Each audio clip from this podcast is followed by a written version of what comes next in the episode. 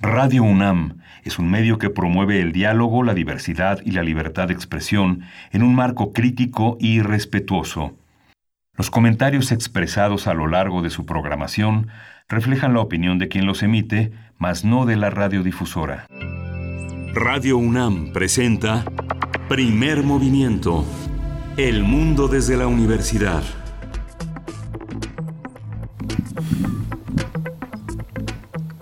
Hola, buenos días. Hoy es viernes. Es viernes 16 de octubre. Estamos a la mitad del mes de las grandes lunas. Así que eh, hay que mirar al cielo con mucha fe, con mucha confianza. Hoy es eh, 16 de octubre y son las 7 de la mañana con 5 minutos. Estamos en primer movimiento. Le doy la bienvenida a Uriel Gámez, que hoy le toca la producción ejecutiva, a Arturo González, el control de la cabina, a la radio universitaria de Chihuahua, que nos abraza con sus tres frecuencias en Ciudad Cuauhtémoc, Ciudad Juárez y la ciudad de Chihuahua. Y Berenice Camacho, bien, bienvenida. Buenos días del otro lado del micrófono. Muy buenos días, Miguel Ángel Quemain. Vamos a escuchar un poquito lo que suena de fondo.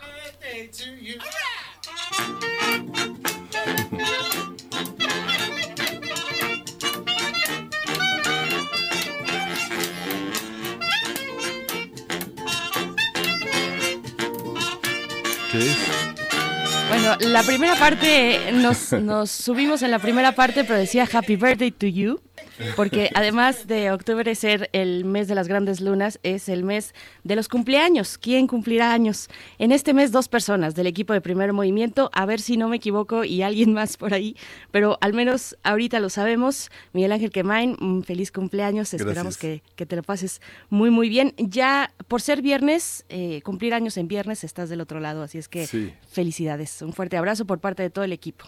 Y trabajando en lo que tanto uno ama, ¿no? Por supuesto. Y bueno, eh, también de una vez agregamos al que abrió el mes eh, de cumpleaños, que es Uriel Gámez, también el primero de octubre. Un abrazo muy fuerte, querido Uriel. No te hemos visto en mucho tiempo y es una lástima, pero eh, con mucho cariño te enviamos este, este abrazo. Ya nos responde por chat. Pues bueno, felicidades a los dos. Felicidades el día de hoy a ti, Miguel Ángel Quemain. Uriel Gámez, el primero de octubre también. Eh, pues es un placer, un gusto trabajar con ustedes dos y con todo el equipo. Muchísimas gracias. Y pues bueno, así, día de complacencias musicales, día de radioteatro y de cumpleaños y de festejo aquí en Primer Movimiento y de grandes noticias, Miguel Ángel. Sí, hombre, como eh, ayer en Los Ángeles se detuvo al general eh, Cienfuegos, es, es toda una conmoción, yo creo que en el aparato de los altos mandos de la Secretaría de la Defensa Nacional, pone en una enorme vulnerabilidad a un gran cuerpo de militares asociados al trabajo del general Cienfuegos, que pues eh, fue eh, fue es todavía uno de los eh, una de las grandes piezas del ejército mexicano sea lo que sea su destino frente a la justicia de Estados Unidos pues nuestros militares al mismo tiempo que están tan cuestionados, que han cometido tantas faltas que le deben tanto a la sociedad, también le han dado mucho, así que va a ser un ajuste histórico muy importante, ¿no? No, no, hay héroes ni villanos, sino un ajuste de cuentas histórico donde la justicia tiene que ser el protagonista de estos, de, estos encuentros con el, con el pasado, ¿no? Por supuesto. Y bueno, la justicia en esta ocasión eh, no viene de la justicia mexicana necesariamente, sino de la justicia norteamericana. Hay que decir para quien no se enteró, porque esta es una noticia que se dio a conocer el día de ayer por la noche. Eh, el exsecretario mm, de Defensa Nacional, el general Salvador Cienfuegos Cepeda, fue detenido el día de ayer por las autoridades federales de los Estados Unidos cuando arribaba al aeropuerto de la ciudad de Los Ángeles, esto como resultado de una investigación sobre corrupción en narcotráfico y narcotráfico también, bajo el título, la investigación eh, llevaba el título y la operación en general de Operación Padrino.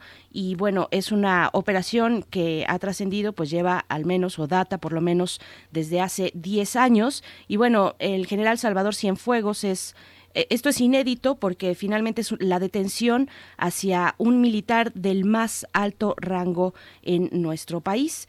Él, si ustedes no lo recuerdan, pero harán memoria seguro rápidamente, él fue el secretario de la Defensa Nacional durante todo el sexenio de Enrique Peña Nieto, del 1 de diciembre de 2012 al 30 de noviembre de 2018.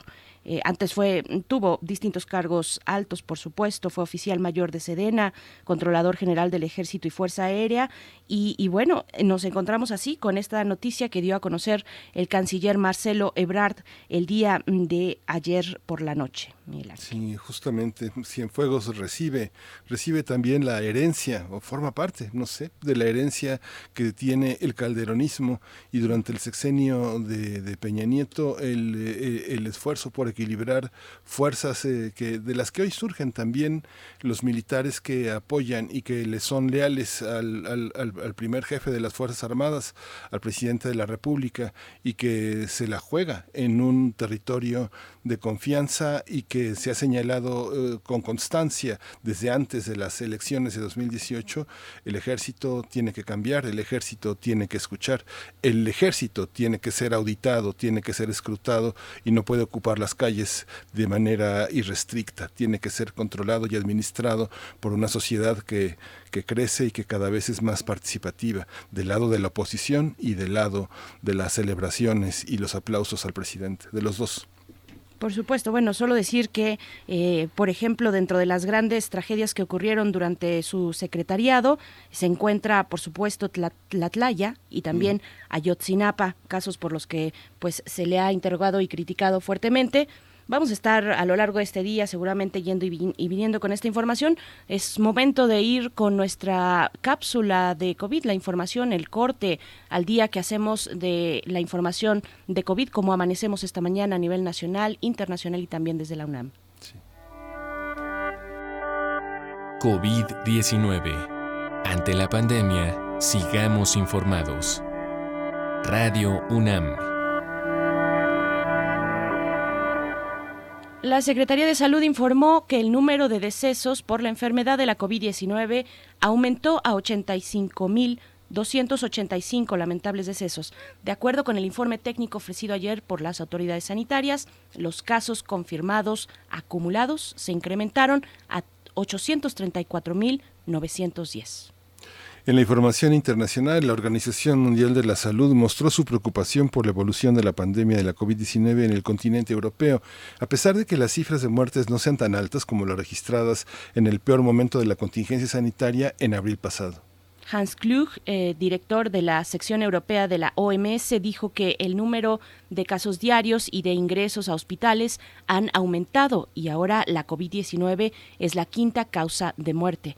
El funcionario señaló que la transmisión y origen de las infecciones se produce en lugares públicos cerrados y entre las personas que no respetan las medidas de autoprotección. En información relacionada con la UNAM, a través de una estrategia conjunta entre la UNAM, autoridades de gobierno y la sociedad civil, será aplicado el Plan Estratégico para la Protección, Conservación y Manejo del Parque Nacional Sierra de San Pedro Mártir, sede del Observatorio Astronómico Nacional, adscrito al Instituto de Astronomía de nuestra Casa de Estudios. Esta iniciativa comprende la protección de los ecosistemas y la vida silvestre de ese lugar, considerando uno de, bueno, es considerado uno de los sitios del mundo con el cielo más oscuro, alejado de la contaminación lumínica y con condiciones adecuadas para la observación astronómica.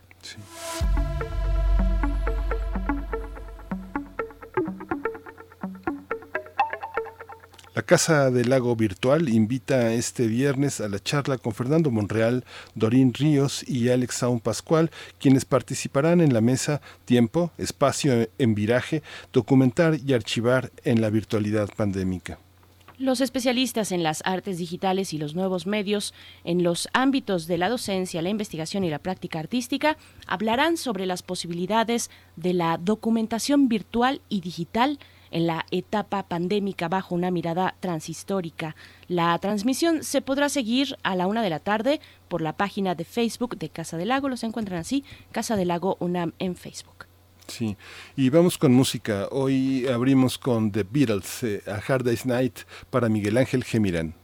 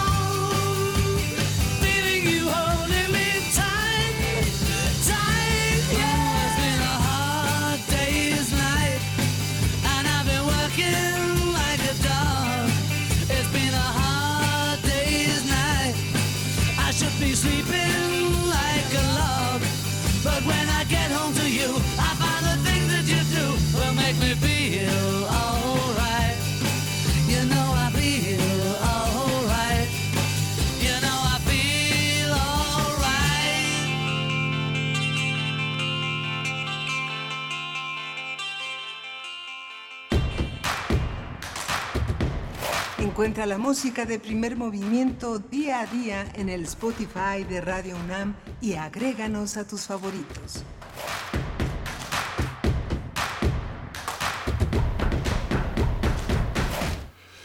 La pandemia por el COVID-19 provocó que alrededor del 8% de los más de 4 millones de estudiantes universitarios que hay en México se hayan visto obligados a abandonar sus estudios, según cifras oficiales.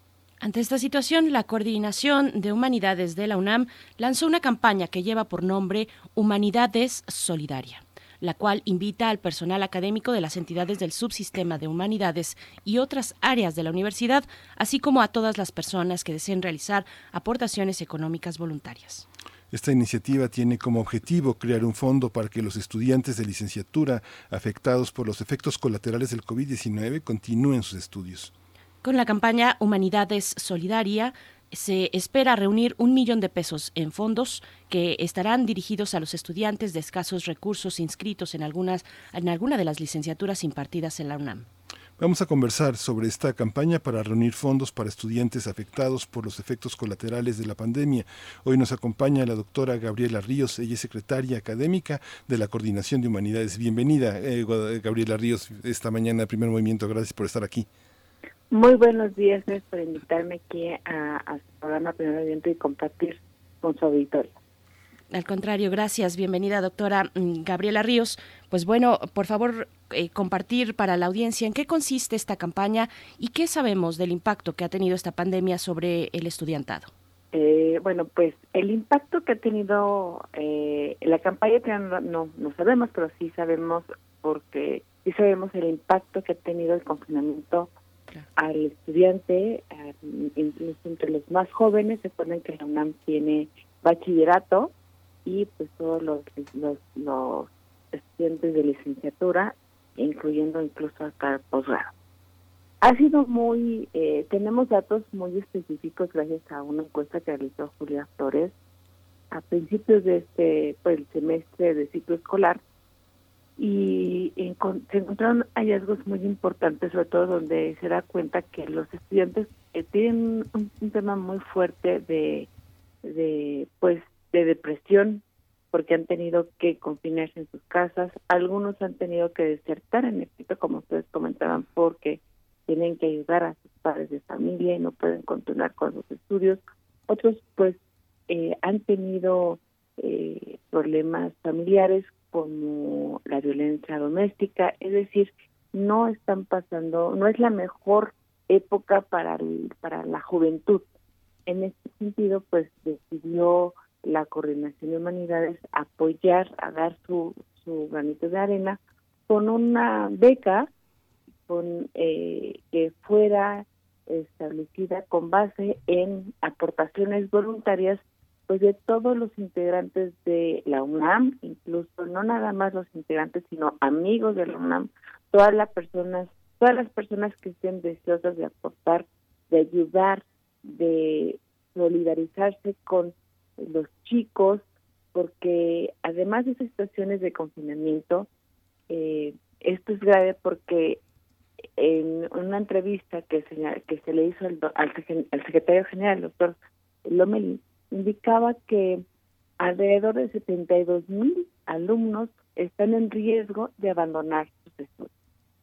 Esto significa que es como un 20% de todo el estudiantado de la universidad, lo cual pues es muy grave porque vamos a ver truncadas vidas de chavos que y de jóvenes y de bueno de chavas chavos que pues la universidad es el único acceso para poder eh, estudiar, porque algunos incluso han, han se han tenido que regresar a sus lugares de origen, porque recordemos que universidad recibe a, a los jóvenes de toda la República Mexicana. Entonces, en, en espacios como entidades donde no hay buena banda ancha, pues no tienen acceso incluso a estos.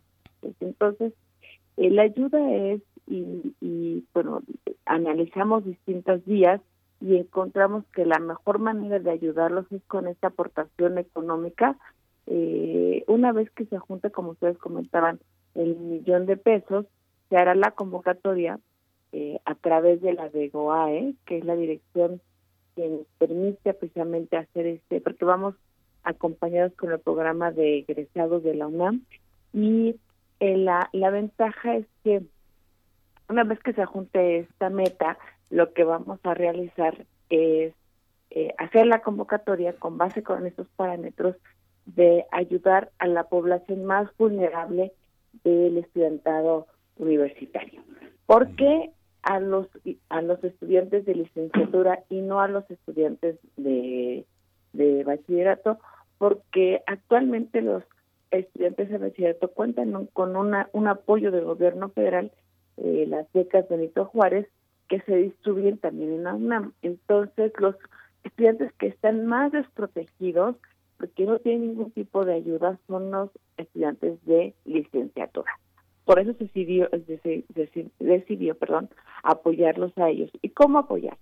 La manera pareciera que no es tan fácil porque eh, no se da un número de cuenta directo. Sin embargo, la finalidad de hacerlo, de hablarle, a, a mandar un correo electrónico eh, eh, a Filiberto Chávez, en el cual él nos le va a proporcionar una ficha referenciada. Esta ficha referenciada ya tendrá el monto que la persona que quisiera donar el dinero, eh, eh, por supuesto, se hace un corte de caja todos los días y se manda a, a Finanzas, a Dirección General de Finanzas, y con eso ya se manda la ficha referenciada. Esto llevará, ese trámite no es, es un trámite que lleva alrededor de cinco días, pero es lo normal. Y les comento que es una, una forma, no es tan, no es, no es que se vaya a un fondo, a una, a una cuenta individualizada, porque todo todo el dinero ingresa a una cuenta común de la universidad. Entonces, para transparentar este sistema, se requiere la ficha referenciada. Por eso es importante que se pongan en contacto en la convocatoria que ustedes me están ayudando a difundir. Es importante que se comuniquen con el licenciado Chávez, que tienen ahí todos los datos en la convocatoria, para que él amablemente, pues todos los días está atendiendo, incluso los domingos, para darles esta ficha referenciada. Es muy importante este tema porque, bueno, finalmente en las reglas de transparencia de la universidad, este propósito de la propia convocatoria es eh, importante seguirlo porque va a orientar a los donadores hacia eh, que tengan también garantía del destino de su dinero, pero al, también ah, eh, con, con, esto, con este millón de pesos, en fondo reunir un millón de pesos también es un millón de afectos. En realidad es algo inédito en la universidad que se haga esta, este reconocimiento a las carencias de los estudiantes que son tan amplias y que el poder de resiliencia de la gente que está en la licenciatura es enorme. En el caso em, de Aragón, que me ha tocado presenciar este enfrentamiento de la manera de, la, de, la, pandemia, ha sido muy importante, ha sido una respuesta muy rápida y muy humanitaria. Ahora se hará con dinero, pero el reconocimiento de, que involucra administrativos y profesores forma parte, consolida una campaña como esta. ¿Cómo ha sido ese diagnóstico? ¿Y eh, hay una primera aproximación con el estudiantado a través de encuestas, a través de preguntar su opinión, de maestra? Eh, mira, eh, respecto de, eh, primero lo que tenemos es que la, es una, una primera etapa. En la primera etapa es la convocatoria para juntar los fondos. Es decir, todavía no tenemos, eh, el estudiantado todavía no ha recibido el dinero. De, se puede decir que la idea es que se, se reparta entre los estudiantes mil pesos al mes, ¿no? Que es, es similar a las becas Benito eh, como manutención, precisamente para evitar que ellos, vaya, sabemos que no es una, una gran aportación, sin embargo, esta aportación es muy significativa para, para los estudiantes porque eso les va a permitir transportarse para no, eh, es decir, les va, a, les va a ayudar incluso para su propia alimentación. Entonces, Estamos en la primera etapa de la recolección de fondos. No podría yo contestarle esta pregunta porque en la segunda etapa, cuando se llegue a la meta, entonces es cuando se hace una segunda convocatoria, precisamente observando todas las variables de incidir a los estudiantes con menos recursos económicos y los más desfavorables, desfavorados, perdón, eh, en situación eh, de vulneración, como las que te había comentado yo, eh, pero la primera, la primera etapa es en la que nos encontramos ahora, es decir, estamos haciendo una gran campaña para alcanzar esta meta y sobre ese tema sí puedo comentarles que empezamos la campaña en el mes de septiembre, ahorita estamos en el segundo mes y el monto de, de fichas, pues la importancia de las fichas referenciadas. Las fichas referenciadas tienen una vigencia hasta por tres meses. Entonces, la gente habla por teléfono y tenemos alrededor de, de, los de, fichas referenciadas. Al, al, lunes teníamos un monto de 92, 94 fichas referenciadas y con un monto aproximado de 400 mil pesos. Pero el monto efectivo ya de la aportación, ya que está en el dinero en la UNAM, son alrededor de 200 mil pesos. Entonces significa que tenemos que, pues, eh, movernos más para, para que la gente, pues, se entere de esta campaña, porque la lo ideal sería juntar el millón de pesos para diciembre y para enero poder hacer precisamente esta convocatoria para la beca de los alumnos y empezar con la aportación de la, desde el dinero al estudiantado a partir de el semestre o el ciclo escolar que empieza en, en enero, en febrero, perdón, y que eh, la aportación se va a hacer durante los 10 meses que dura el, el ciclo escolar. Bueno, esta, esta campaña de donación se une eh, de alguna manera, digamos, en el mismo sentido o en el mismo sentir eh, de una preocupación por el estudiantado de la UNAM se une también a la, eh, a la campaña que se puso en marcha por parte de Fundación UNAM de Dona una tablet, cada una en su espacio, pero digamos en esta misma preocupación, con este mismo ánimo de, apoyar. También la que tuvimos de Dona un kit para proteger a un residente este, desde, desde la Facultad de, de Medicina. En fin, son, son distintos los esfuerzos que se han hecho más o menos de este tipo, más o menos de este estilo, para paliar un poco lo que está ocurriendo, los impactos que ha tenido esta pandemia sobre los estudiantes, las y los estudiantes de la UNAM. ¿Quiénes pueden participar? Y doctora Gabriela, si nos puede repetir el monto ya en firme que se tiene, no de los de las fichas, sino ya el que se tiene en caja, sí. Claro que sí, el monto recaudado hasta el día lunes, porque hacemos corte de caja cada semana, es de 200 mil pesos. Okay, sí. Ya de las aportaciones efectivas que tenemos en la universidad.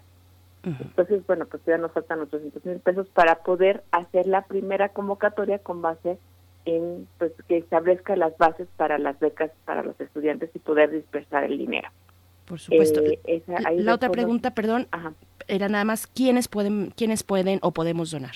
Todo el mundo, o sea, todas las personas deseosas de ayudar a los estudiantes de la universidad pueden hacer su aportación porque además la aportación es deducible de impuestos.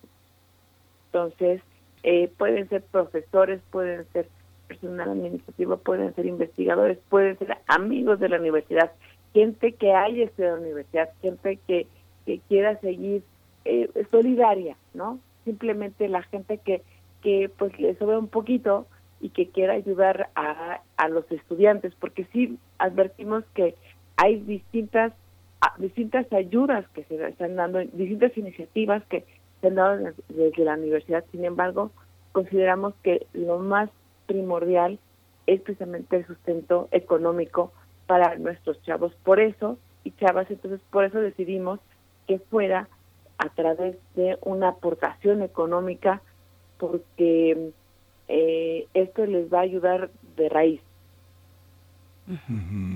Esta, esta, esta visión, una vez que se realice la convocatoria, ¿Cuál es, cuál es, ¿Qué número de población va a ser beneficiada y cada cuándo se va a poder renovar estos apoyos? Es una primera experiencia en ese sentido.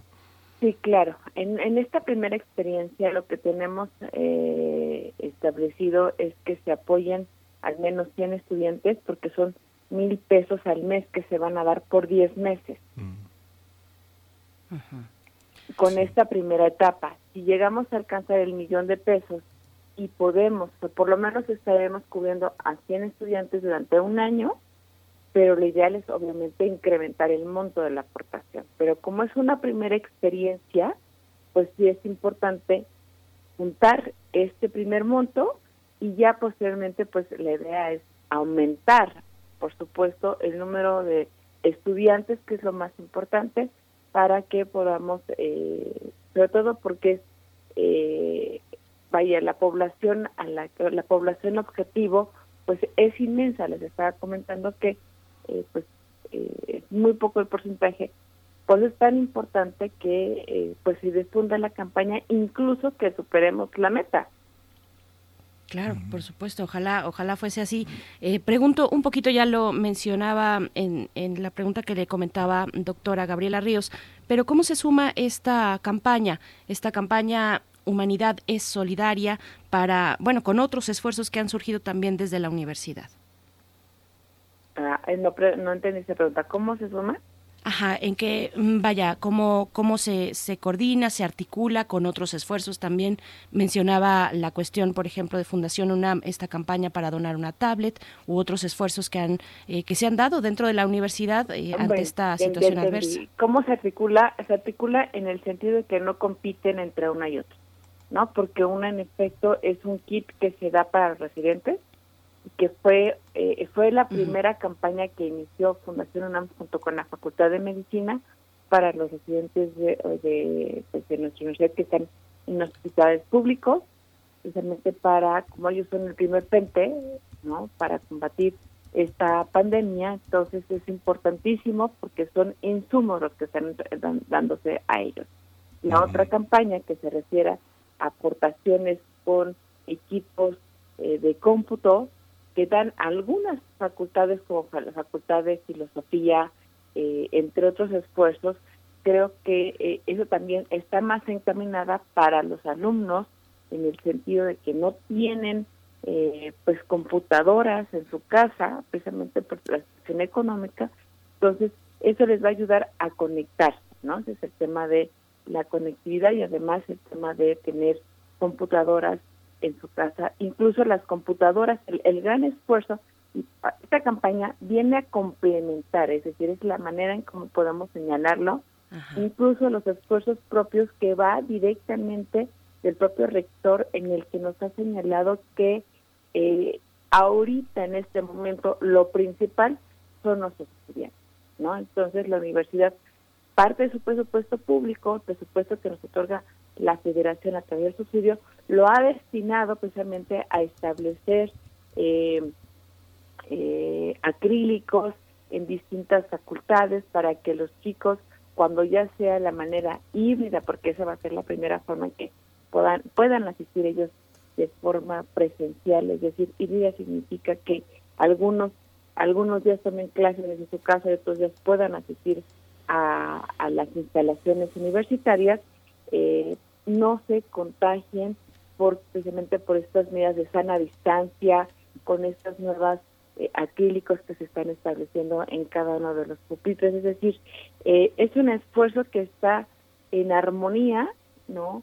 Compaginándose con los demás esfuerzos que salen. La universidad son miles, la, universidad está, está compuesta por eh, comunidades de toda índole y entidades de toda índole. Entonces, esta, esta campaña parte del subsistema, recordemos que tenemos dos grandes subsistemas de investigación, el de la científica, el de humanidades, y este subsistema pues eh, conglomera a 28 entidades eh, que son de, de, investigación como tales y que quieren ayudar, aportar, sumar en todo el esfuerzo que está dando incluso la propia universidad desde rectoría hasta la Fundación UNAM y la fundación, porque hay que decirlo, es menos conocida, pero es la fundación que tienen eh, los egresados de la universidad.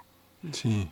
Doctora Gabriela Ríos, eh, la coordinación de humanidades es una de las, eh, uno de los territorios de la universidad más importantes, ¿no? Es, uno de la, es una de las coordinaciones que tiene, una de la, eh, que la tradición tal vez mayor justamente en ese terreno. ¿Por qué se decidió que fuera una convocatoria que partiera, que organizara la coordinación de humanidades? Así es. Este, de hecho, quisiera nada más eh, dar como los datos completos, porque como les comentaba yo, los estoy buscando en este mismo momento, si me dan la oportunidad.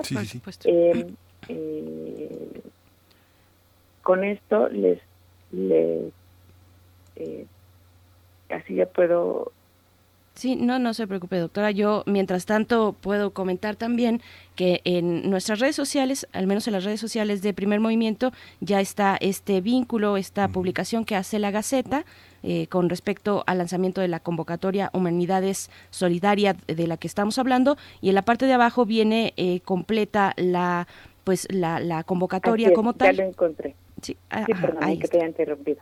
no, adelante. El correo electrónico al que se tiene que dirigir, porque es todo vía correo electrónico, incluso para que exista esta huella, es ileberto.chaves.unam.mx. Y lo va a atender directamente el licenciado Filiberto Chávez Tobar. Perfecto. Que es el director de planeación y organización del programa de vinculación de egresados de nuestra universidad. Si quieren, les repito otra vez el correo electrónico es filiberto.chaves.unam.mx. Muy bien. Es la dirección de correo electrónico para que ahí les generen la ficha de referencia y se pueda llevar a cabo la aportación. Pues bueno, vamos a estar muy de cerca con eh, dando seguimiento a esta campaña, a esta campaña Humanidades Solidaria. Doctora Gabriela Ríos, secretaria académica de la Coordinación de Humanidades, agradecemos mucho esta charla y pues bueno, eh, mucha mucha suerte para esta para esta campaña y para los buenos fines que tiene con el estudiantado de la UNAM. Muchas gracias. Muchas gracias por, por permitirme compartir este espacio y darle pues promoción a esta campaña que eh, únicamente estamos pidiendo que se la comunidad eh, pues todas las personas que estén deseosas ayudarnos a compartir un poco de ellos y que aporten que ayuden a, los estudiantes a que no abandonen sus, estudios. Por supuesto. La prioridad. Gracias doctora. Gracias. Hasta luego. Muy buenos días. Hasta pronto pues eh, tenemos eh, tenemos muchas eh, un menú hoy muy muy importante. Berenice justamente vamos a ir en un momento a nuestro radioteatro. Esta selección que es una ambientación sonora de primer movimiento corresponde a la teoría del Candingas de Salvador Elizondo. Eh, Salvador Elizondo pues es uno de nuestros grandes autores, es una crónica muy imaginativa de un personaje que apareció en el cardenismo justamente eh, entre los robachicos, entre los merolicos y que es un, eh, un, hombre marginal, un hombre que vive en las azoteas cruzándolas y Salvador Elizondo pues con su humor y uno de nuestros grandes escritores que dejó de estar en nosotros, con nosotros, en 2006 es este, este texto que también se puede ver en Descarga Cultura UNAM y que está en la voz de Gabriel Pingarrón, uno de nuestros grandes, grandes actores mexicanos. Por supuesto. Bueno, hay que decir que lo que vamos a presentar en el radioteatro es una es un extracto, un extracto, una selección que hizo Frida Saldívar, pero pueden encontrar completo eh, este este cuento, este esta pieza a través de descargacultura.unam.mx, buscando así teoría del Candingas es lo que vamos a escuchar en unos momentos más. Pero antes, antes decir que, eh, bueno, para lo que nos resta por delante en este viernes, viernes 16 de octubre, eh, vamos a estar en nuestra segunda hora conversando con Sara Correia. Ella es cantante de fado y bueno, su tiene eh, la presentación próximamente en el Festival Internacional Cervantino. Vamos a estar conversando con ella eh, sobre su carrera, sobre el fado, por supuesto, sobre otros otros ritmos musicales también a los que ella acude. Esto para nuestra segunda hora y seguimos también, Miguel Ángel, para la tercera. Sí, vamos a tener eh, la presencia del análisis del Nobel de Literatura de Luis Gluck, que vamos a conversarlo con Miriam Moscona. Ella es escritora, poeta, periodista, es una de las grandes poetas mexicanas, eh, nacida en 1955, una de las grandes eh, poetas de nuestra, de nuestra lengua, también es una, una periodista, una ensayista, una crítica, una traductora, en fin, no, no creo que haya mejor representante para hablar de una, una poeta como Luis Gluck que nuestra Miriam Muscona. Sí, sí, extraordinaria Miriam Moscona, que pueden encontrar en materiales de lectura UNAM, también una selección de la poesía de Miriam Moscona, así es que si tienen oportunidad no se lo pierdan, ya la hemos presentado aquí, por supuesto, en otras ocasiones durante la poesía necesaria, que, por cierto, hoy le toca al cumpleañero, la poesía necesaria le toca a Miguel Ángel Quemán. Ya hay algunos comentarios en redes, em, querido Miguel Ángel, eh, dándote eh, felicidades por este día. Y bueno, mm, ahí están las redes sociales para que ustedes puedan participar, para que hagamos comunidad arroba PMovimiento es nuestra cuenta en Twitter, en Facebook nos encuentran como Primer Movimiento UNAM. Y bueno, nos vamos ya en lo que queda eh, de, esta hora, donde también saludamos a la Radio Universidad de Chihuahua, que pues nos permiten llegar siempre durante nuestra primera hora a las 6 de la mañana, muy tempranito para ustedes allá en Chihuahua y hacer comunidad entre radios universitarias, pues vamos a estar con ustedes de aquí hasta las, hasta las 8, la hora del centro pero nos vamos a ir con música antes. Esto es parte de las complacencias, complacencias de viernes. Para Mirko Zun, la canción es Lágrima a cargo de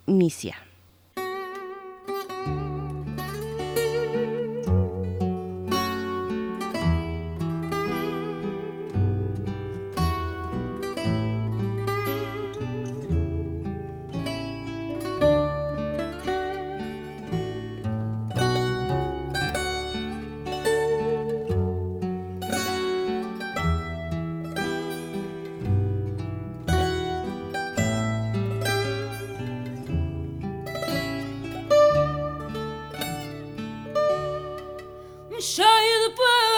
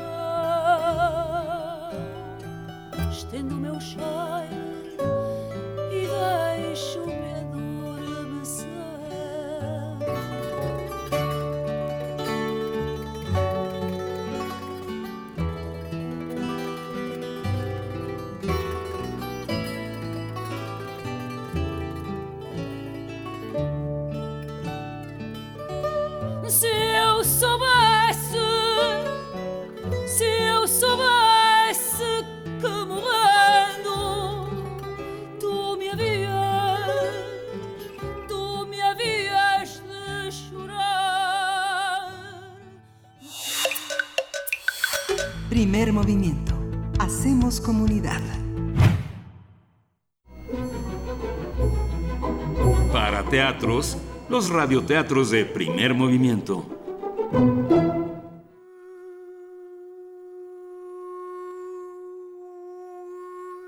Teoría del Candingas. Salvador Elizondo.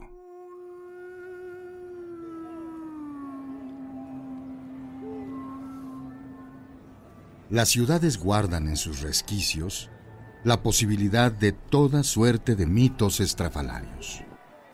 Los callejones, olorosos a orina, conservan a veces algo de la presencia de antiguos personajes inquietantes que nunca han existido. Esa mitología astrosa se define en los nombres de sus héroes por boca de las sibilas secretas que profetizan en el oráculo de las azoteas o en la atmósfera olorosa a ropa mojada, en los cuartos de criados después de la lluvia. Allí, en esos cubículos de Japán, de flit y de humo de rajas de ocote para prender el boiler, nacen y mueren los pequeños mitos urbanos, extraídos tal vez de las páginas alucinantes del policía. El coco es una abstracción mediterránea. El niño mexicano aspira a ogros más característicos dentro de su ambigüedad. Aspiramos a ser aterrorizados por demonios, evento cuya existencia discurre fuera de una de las dos grandes dimensiones del espíritu, el espacio y el tiempo.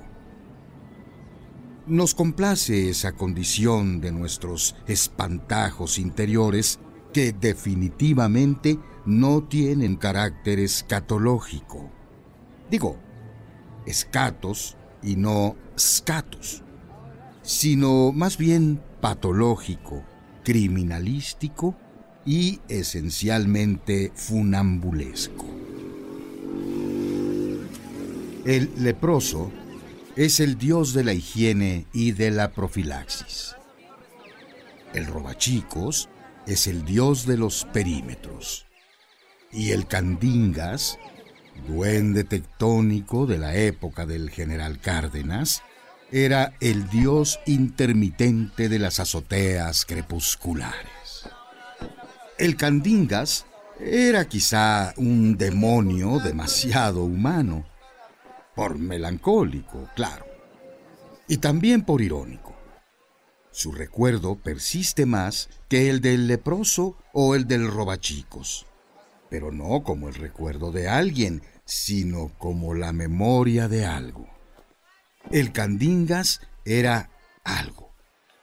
Una indeterminada sustancia faunesca que a veces rondaba las azoteas de entonces un habitante de ese universo de tepetate renegrido, oloroso a tractolina, que, mediante unas cuantas, tristes, pensativas, lánguidas aspiraciones de un cigarrillo de marihuana, liado a hurtadillas, pero con una técnica indiferente, ciega, consuetudinaria y perfecta, se manifestaba a los sentidos.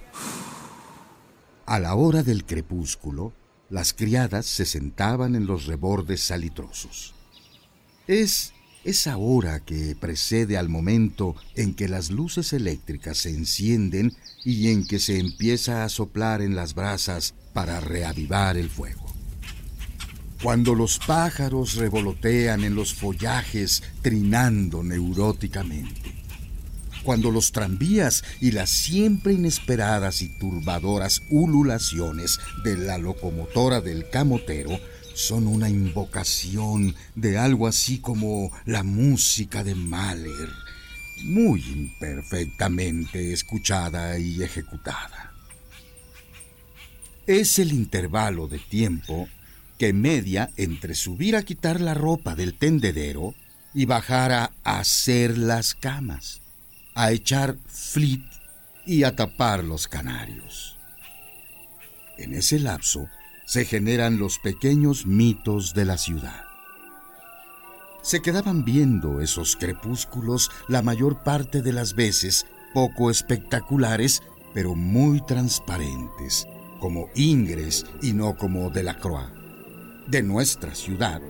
Y entonces de repente decían, se les aparecía el candingas con su overol enrollado en torno a los tobillos canijos, enfundados en unos calcetines guangos y agujerados en el tendón de Aquiles, y con sus zapatos amarillos, puntiagudos y chiquitos. Bien lustrados, eso sí. Supongo, unas veces, que el Candingas, en el mundo de los hechos y de las cosas demostrables, debe ser bolero de allá por las riberas de la calzada de Tlalpan de aquel tiempo, a la altura de Portales, por los rumbos del cine Bretaña. Aunque otros dicen que lo han visto de cobrador, con su gorra y su bolsa de cuero para los centavos en la línea de circunvalación. El candingas nomás se ríe cuando se aparece de pronto entre las macetas despotrilladas de los helechos. Unos dientes blancos y parejos, pequeñitos, le salen de unas encías moradas y caídas. La sudadera deportiva que lleva debajo del overol invoca un sombrío campeonato de beis intramuros de algún orfelinato o correccional inquietantes. El candingas nomás se ríe. Lleva las manos renegridas por el cobre de las monedas o por el betún para calzado, enfundadas en los bolsillos de su chamarra de cuero con los puños de lana deshilachados. Traía las manos muy calientes. Estaba retefrío el cemento. Yo creo que eso fue pórtese bien o mando llamar al Candingas que vive allá arriba. Y yo les preguntaba que cómo era el Candingas. Pues cómo, pues como el Candingas. Bueno, pero ¿cómo es? Pues así, etcétera, etcétera. El Candingas era, por su inconcreción, un personaje fácilmente olvidable, como el candidato de la oposición de aquel entonces, de quien nadie supo jamás cómo era. Otras veces, el Candingas se aparecía con una gorra de aviador como la de Francisco Sarabia, de quien se decía que había muerto porque había echado azúcar en la gasolina. El águila que cae dulcemente. También decían que el Candingas rondaba los llanos de aviación. Otros decían que vivía por los baños. Es el caso que nadie se pone de acuerdo y solo puede ser definido como el patrimonio secreto de algunas infancias solitarias. ¿Ves ese niño como está cojo y ciego? Así lo hizo el Candingas porque no se quiso tomar la cucharada. De pronto, no se sabe de dónde, el universo precario de esos barrios malditos se llena del aroma de un huele de noche. Eso es lo que queda. El Candingas hubiera sido el habitante de un universo hecho de aceite de hígado de bacalao. En el orden de los olores, el Candingas huele fundamentalmente a sudor y a cobre. Lleva en el bolsillo de la pechera del overol un espejito redondo en el que a veces se mira los dientes y otras veces se echa unas risotadas que hasta se bambolea todo, como si estuviera bailando el danzón. Demonio esencial, aunque totalmente inepto a su condición de habitante de las ruinosas techumbres de viejos burdeles decrépitos, poblador de ese sueño absurdo y remoto un sueño de palabras que se refieren a las cualidades de hechos inexplicablemente voluptuosos. Es el universo de las obscuras trastiendas olorosas a granos y a hierbas secas. Por allí ronda el Candingas con su gorra de aviador al anochecer, cuando el ruido de los tranvías como que se oye más fuerte. El candingas nomás se ríe con sus dientes blancos de rata.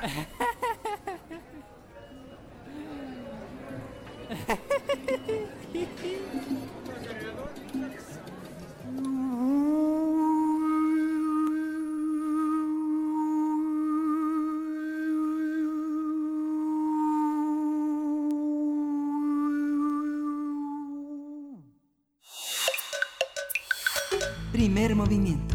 Hacemos comunidad.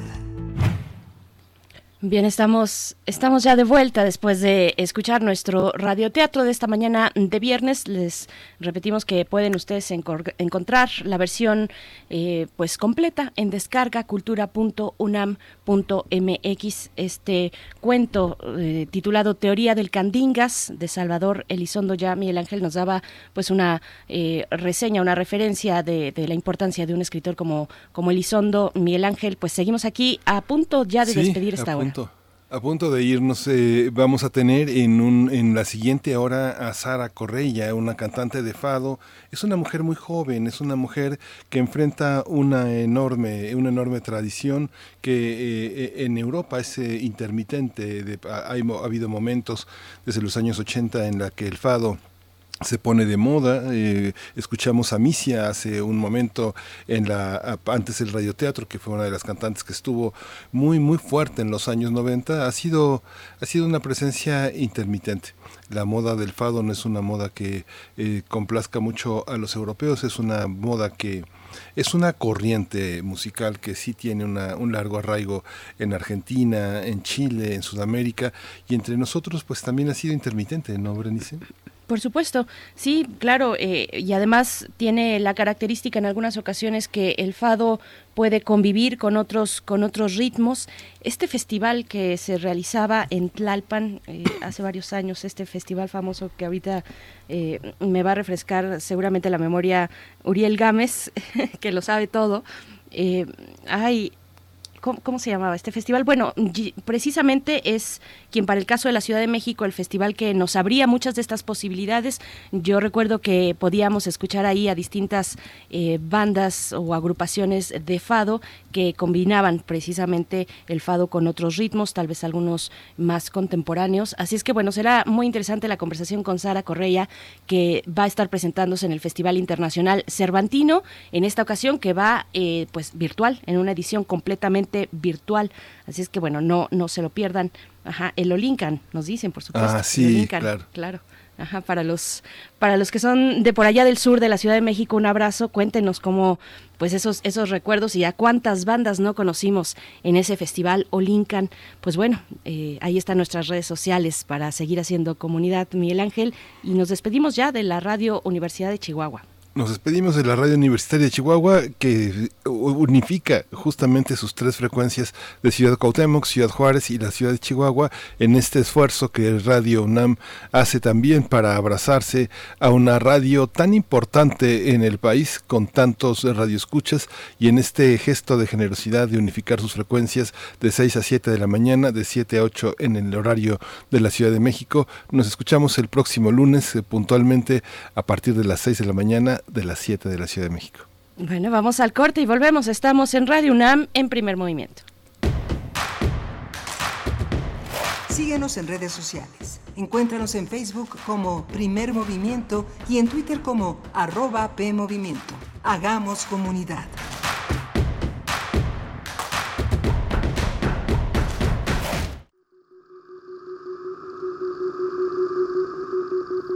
Imagen, luz poder, movimiento, resistencia.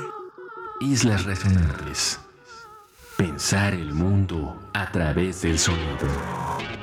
Un programa de entrevistas y selecciones sonoras para analizar los saberes científicos, culturales y artísticos contemporáneos desde el fenómeno aural. Conduce Cintia García Leiva. Escucha a partir del 3 de noviembre nuevos programas en la tercera temporada. todos los martes a las 11 de la noche o sintoniza su retransmisión los sábados a las 7 de la tarde. 96.1 FM. Radio UNAM. Experiencia sonora. Hay historias de mexicanas y mexicanos que lucharon por nuestro país. Historias que llevamos en la sangre y nos dan identidad.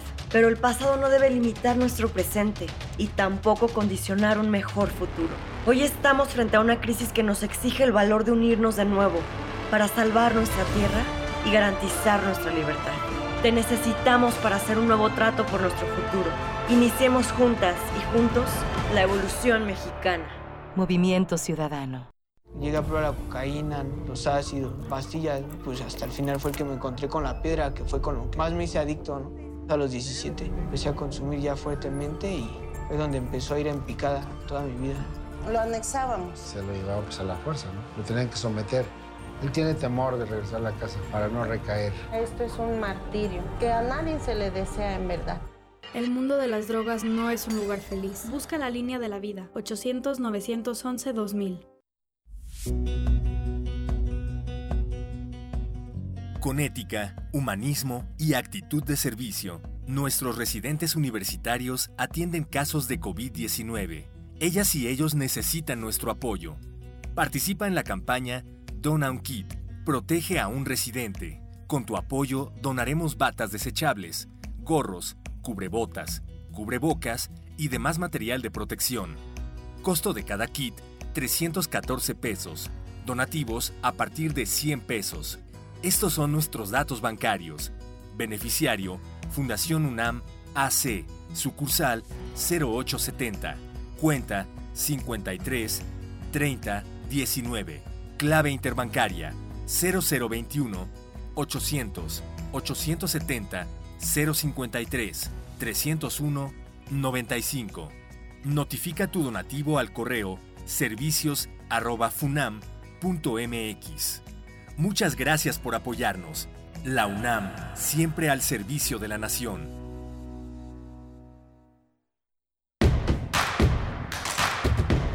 Queremos escucharte. Llámanos al 55 36 43 39 y al 55 36 89 89. Primer movimiento. Hacemos comunidad. Buenos días, ya estamos de vuelta en primer movimiento. Bienvenidos, bienvenidas. Eh, nos incorporamos en estos momentos a la radio Nicolaita para llegar hasta Morelia en este enlace de radios universitarias que hacemos día con día en este espacio. Eh, gracias, es un gusto llegar hasta allá. Donde sea que nos estén escuchando, un saludo. Eh, si lo hacen en www.radio.unam.mx también tener esa posibilidad pues de romper las barreras del espacio y, poder eh, comunicarnos eh, desde donde sea que nos encontremos, como lo hacemos nosotros de manera remota. Nos encontramos todavía con sana distancia.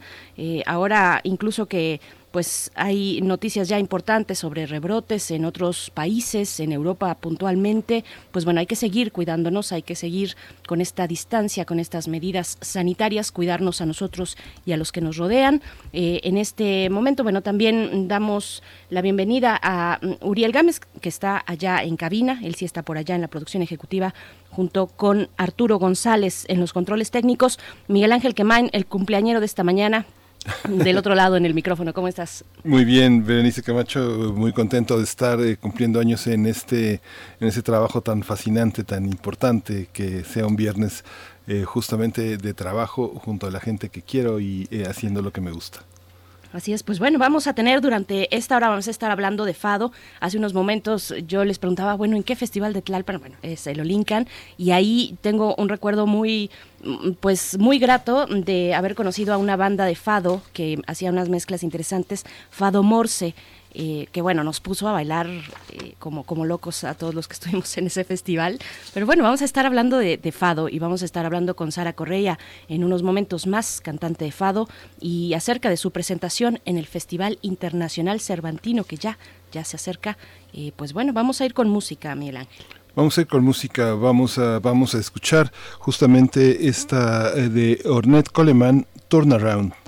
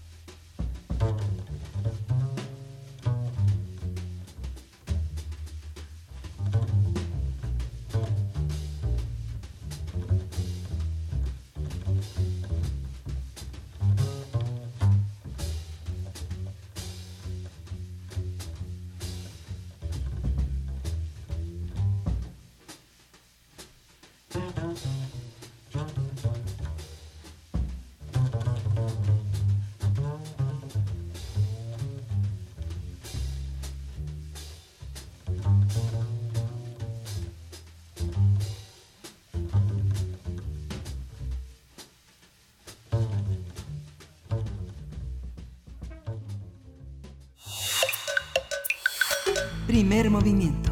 Hacemos comunidad. Viernes de música.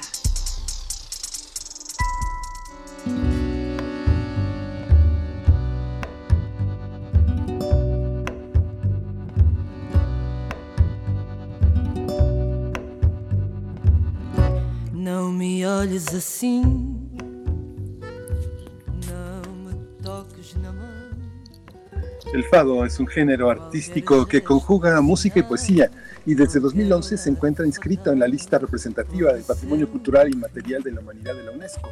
Se trata de una expresión artística y una síntesis multicultural de bailes cantados afro-brasileños, de géneros tradicionales locales, de canción y danza, de tradiciones musicales de las zonas rurales del país aportadas por las eh, olas sucesivas de inmigrantes a la ciudad y de corrientes de la canción urbana cosmopolita de principios del siglo XIX. En el marco de la edición 48 del Festival Internacional Cervantino, el día de mañana sábado se presentará la cantante Sara Correia, una de las voces, de las grandes voces del fado, por la intensidad con la que transmite la, la esencia de esta música popular portuguesa. Sara inició desde muy joven su carrera. A los 13 años ganó, de, ganó la, gran, la Gran Noche del Fado de Lisboa y reconoce el aprendizaje de grandes artistas como Celeste Rodríguez, Jorge Fernando y María Nazaré. El primer álbum de Sara Correa fue aplaudido por las críticas y le ganó ser nombrado como la gran voz de la nueva generación. Actualmente eh, presenta su nuevo trabajo titulado De Corazón.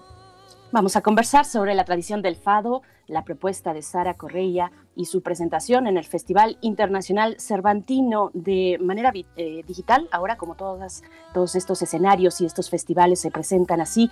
Y bueno, nos acompaña ya en la línea aquí en Primer Movimiento en Radio UNAM, Sara Correia, cantante portuguesa. Su propuesta musical representa principalmente al fado portugués y elementos del género pop. Bienvenida a Radio UNAM, Sara Correia, ¿cómo te encuentras esta mañana? Hola, buenos días, me encuentro bien, gracias. Sara, eh, ¿cuál, eh, cada cantante de fado en la gran tradición del siglo XX ha marcado su propio sello. Parece que más que afiliarse a una tradición donde se aprende el, desafío es tener una personalidad propia. ¿Cómo has construido la tuya? Eres una mujer muy joven. ¿Qué, del fado de ayer eh, traes para nosotros en esta ocasión que estarás en México presentándote el día de mañana. Yo he empezado muy, muy novita con los grandes artistas aquí en Portugal y la personalidad comenzó por, eh, empezó por se moldando con la vida, con la noche del fado y la maturidad que, que hoy tengo, que antes no, no, tenía. Ahora estoy con mucho más maturidad para poder grabar un nuevo álbum por ejemplo, este que acaba de salir, que se llama Du Corazón, que eres un, disco que habla de, todas las formas de, lo amor, pero la sonoridad de este, de este álbum eres principalmente eh, fado, pero con tango, con pop, y es esto que yo quiero marcar ahora y es eso que yo quiero hacer, y esa es la mi personalidad. Claro, Sara, y yo te pregunto, además de eh, la elaboración de este más reciente material de corazón, eh, pues qué lugar ocupa el fado hoy en la escena musical y qué posibilidades de tender puentes tiene con otros géneros musicales. Yo acredito que, siendo portuguesa que es posible cantar con, todas las sonoridades diferentes que hay, pero lo primero que, lo que interesa a mí mismo es que yo soy portuguesa, que soy fadista y que puedo cantar lo que yo quisiera. Y eso es lo más importante, pero el fado tradicional eres lo fado tradicional y eso nunca se cambia. Pero yo acredito que estamos viviendo una generación nueva y que están se moldando otras, otras cosas y la música está así desenvolviendo eh, de, otra, de otra forma. Eh, pero el fado tradicional es siempre el fado tradicional. Ajá esta, esta necesidad de los, eh, con los nuevos intérpretes de, respetar y de rendir homenaje a la tradición lírica de su propia lengua. Eh, ¿Cuál es a la que te afilias? ¿Qué es, ¿Cuáles son los compositores y los temas que ahora traes en, tu, en, esta, en esta visita a México? ¿Cuáles son los poetas y los, eh, y los compositores que te han acompañado como intérprete en estos últimos años? Por tanto, ¿qué, voy a presentar en el Festival 48 Cervantino? Eh, es un poquito de todo lo, mi percurso en cuanto fadista, por tanto que yo he empezado cantando con nueve años, ahora tengo 27 eh, y también voy a mostrar mi nuevo álbum, por tanto voy a llevar eh, mi, mi, mi, fado tradicional y mis fados nuevos con autores que, que han escrito para mí, como Luisa Sobral, António Zambujo, Vitorino. Uh, eu vou a cantar coisas de Amália Rodrigues, uh, Beatriz da Conceição. Uh, eu acho que o que, que vou a trazer é um misto de, de coisas que, que, que eu fui crescendo e ouvindo enquanto, enquanto niña, e, e é isso que, que vou apresentar. Y queremos escuchar un poco en este momento. Sara Correia, eh, ¿nos puedes hablar de esta canción? Porque Dofado es eh, una de las piezas que se integran en este reciente material tuyo titulado De Corazón. Cuéntanos de esta pieza. Perdón, eh, no he entendido, perdón. vamos a presentar un poco de música. Te queremos, queremos escuchar una parte de tu nuevo material. Es lo que vamos a escuchar se titula ¿Por qué Dofado? Y yo te pido que nos cuentes sobre esta canción.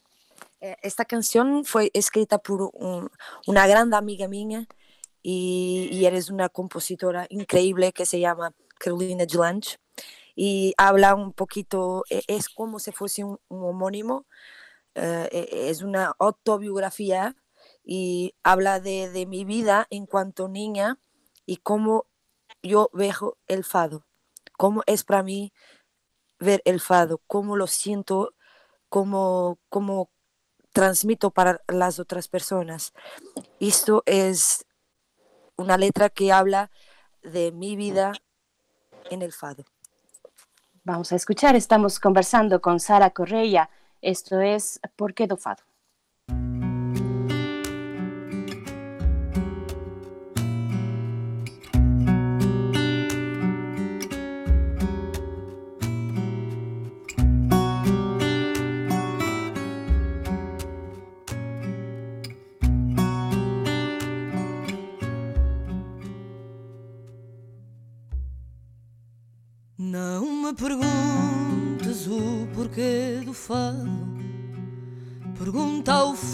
O que é que ele viu em mim.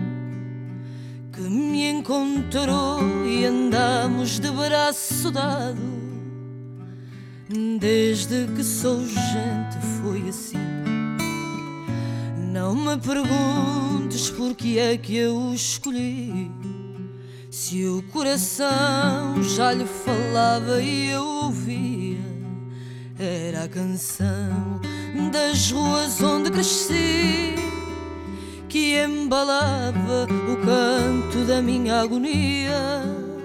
Não me perguntes o porquê do fado, não me perguntes se estou decidida. Não é escolha, Perguntas-me o porquê do fado, perguntas-me o porquê da vida.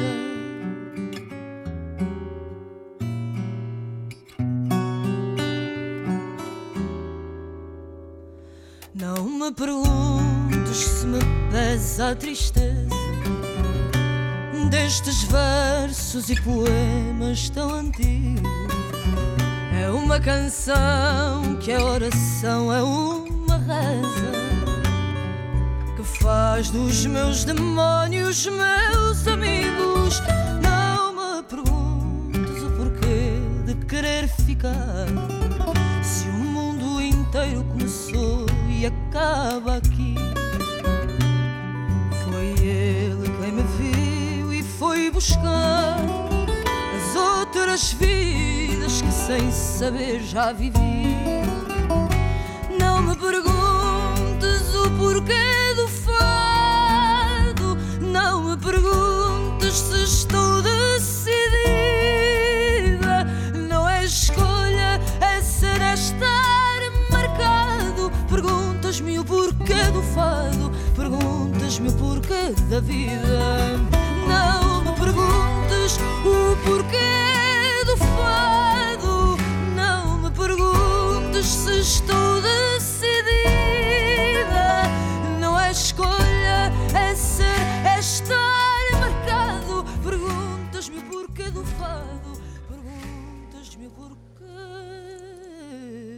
Da vida.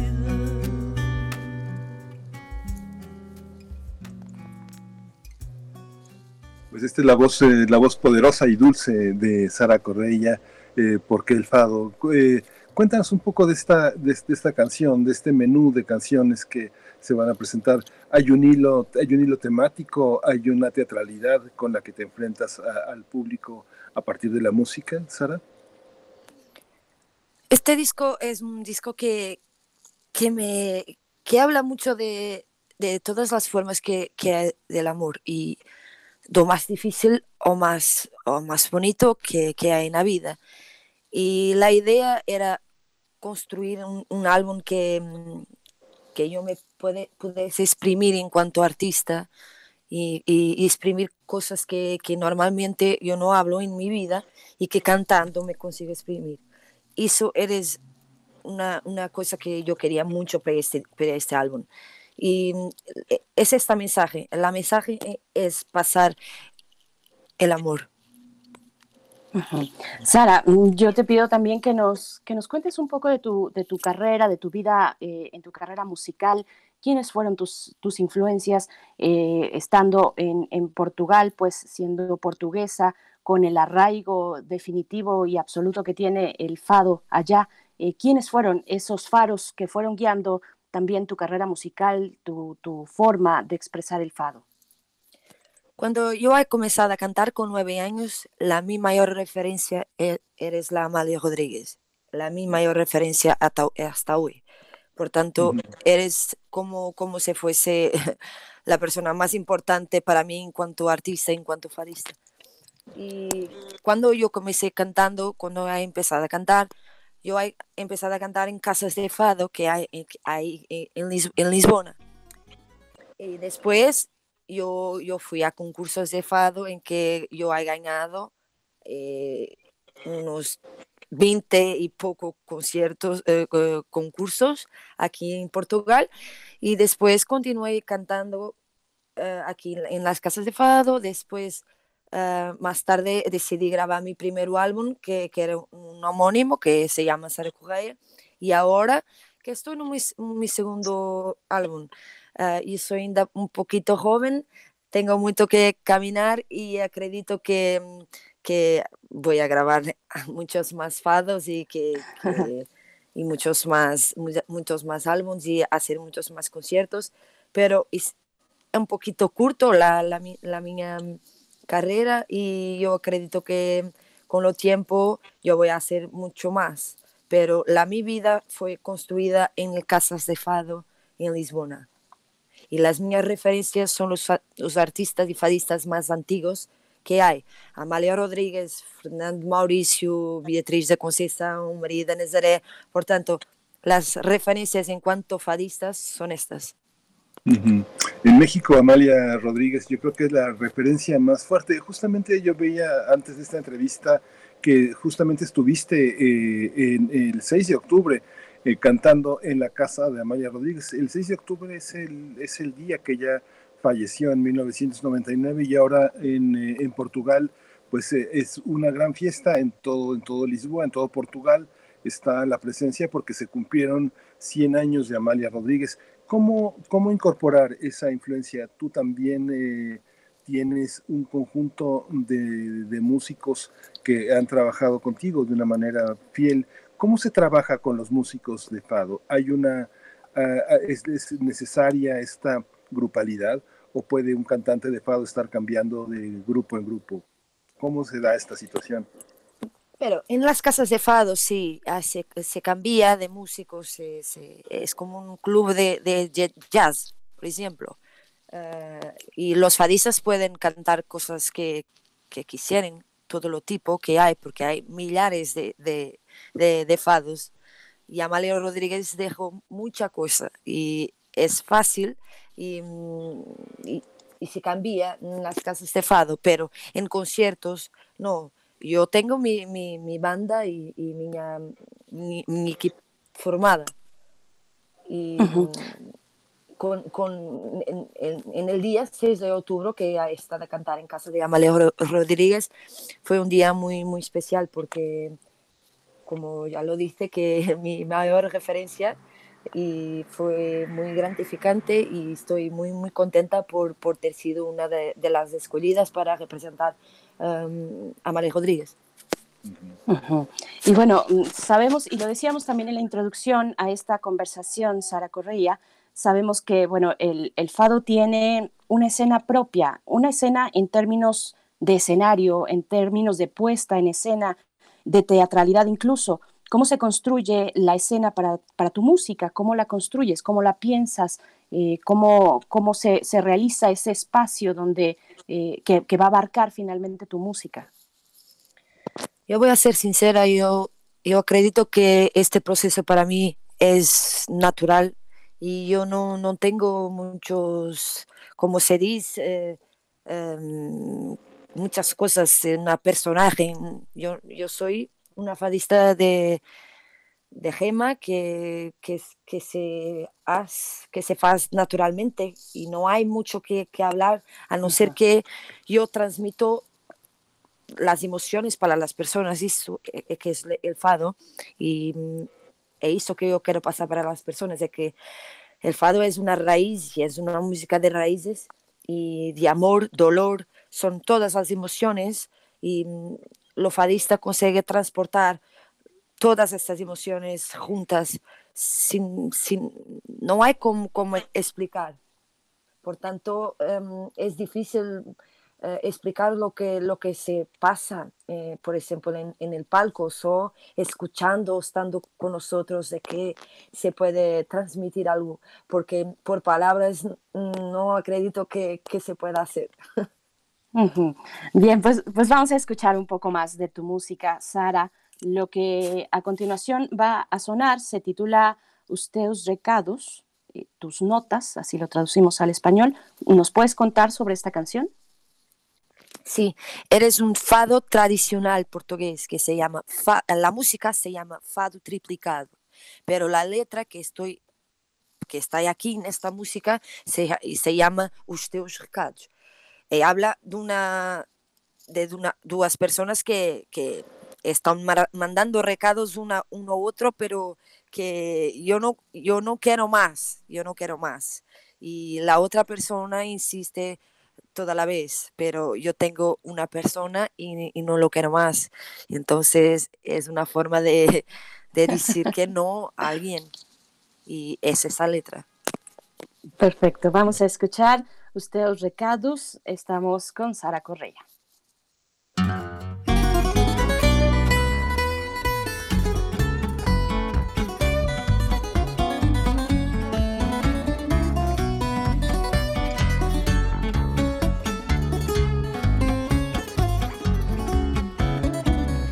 Tu querias-me convencer que me bastava viver dos recados que mandavas. Tu querias-me convencer que me bastava viver dos recados que mandavas. Só recados recebia, não te falava nem via, nem sabia onde é que andava. Só recados recebia, não te falava nem via, nem sabia onde é que andava. As noites que não dormi, à espera já não de ti, mas de um recado qualquer. As noites que não dormi, à espera já não de ti, mas de um recado qualquer.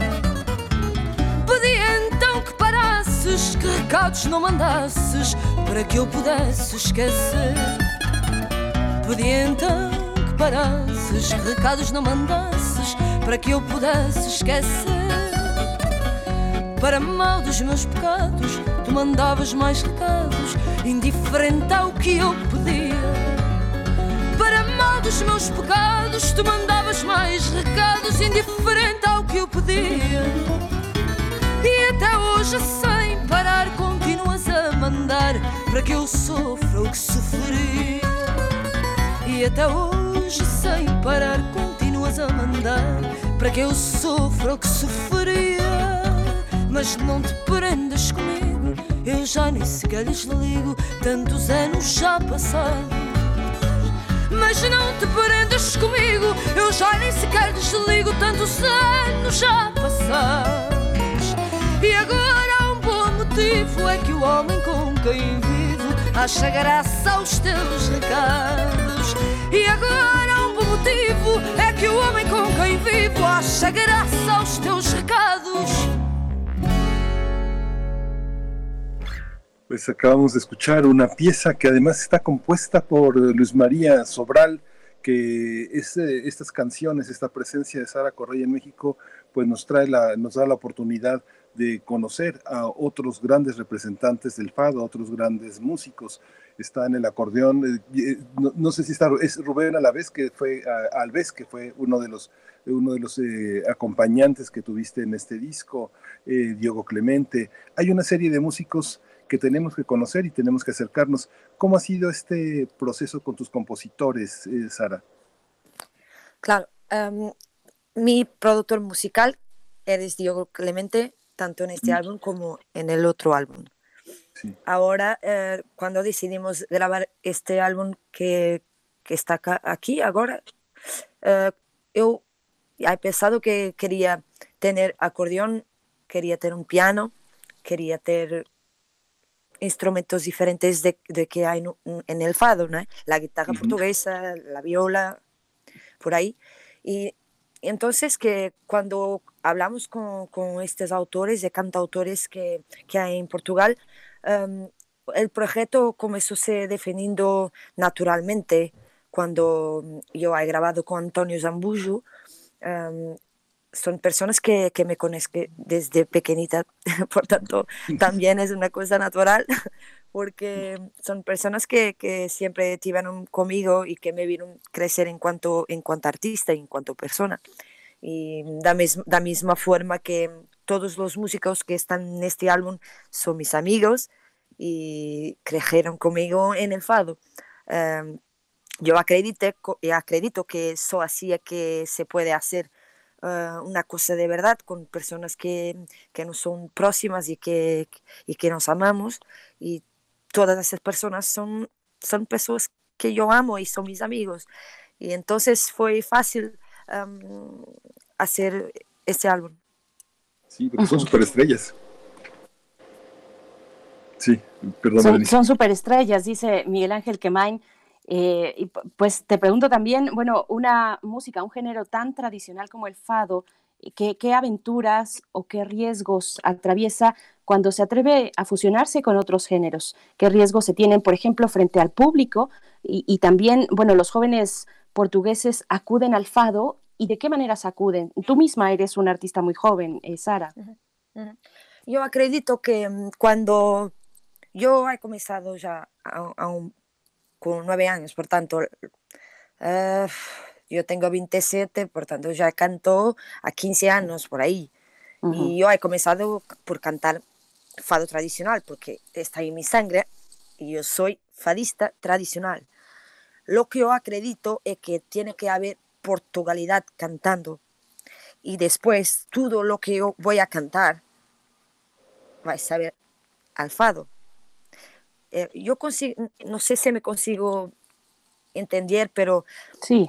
Eh, el fado está en mi voz y no hay como, como tirar de, de aquí, porque yo podría cantar una música pop inglesa o otra cosa que iría a saber al fado.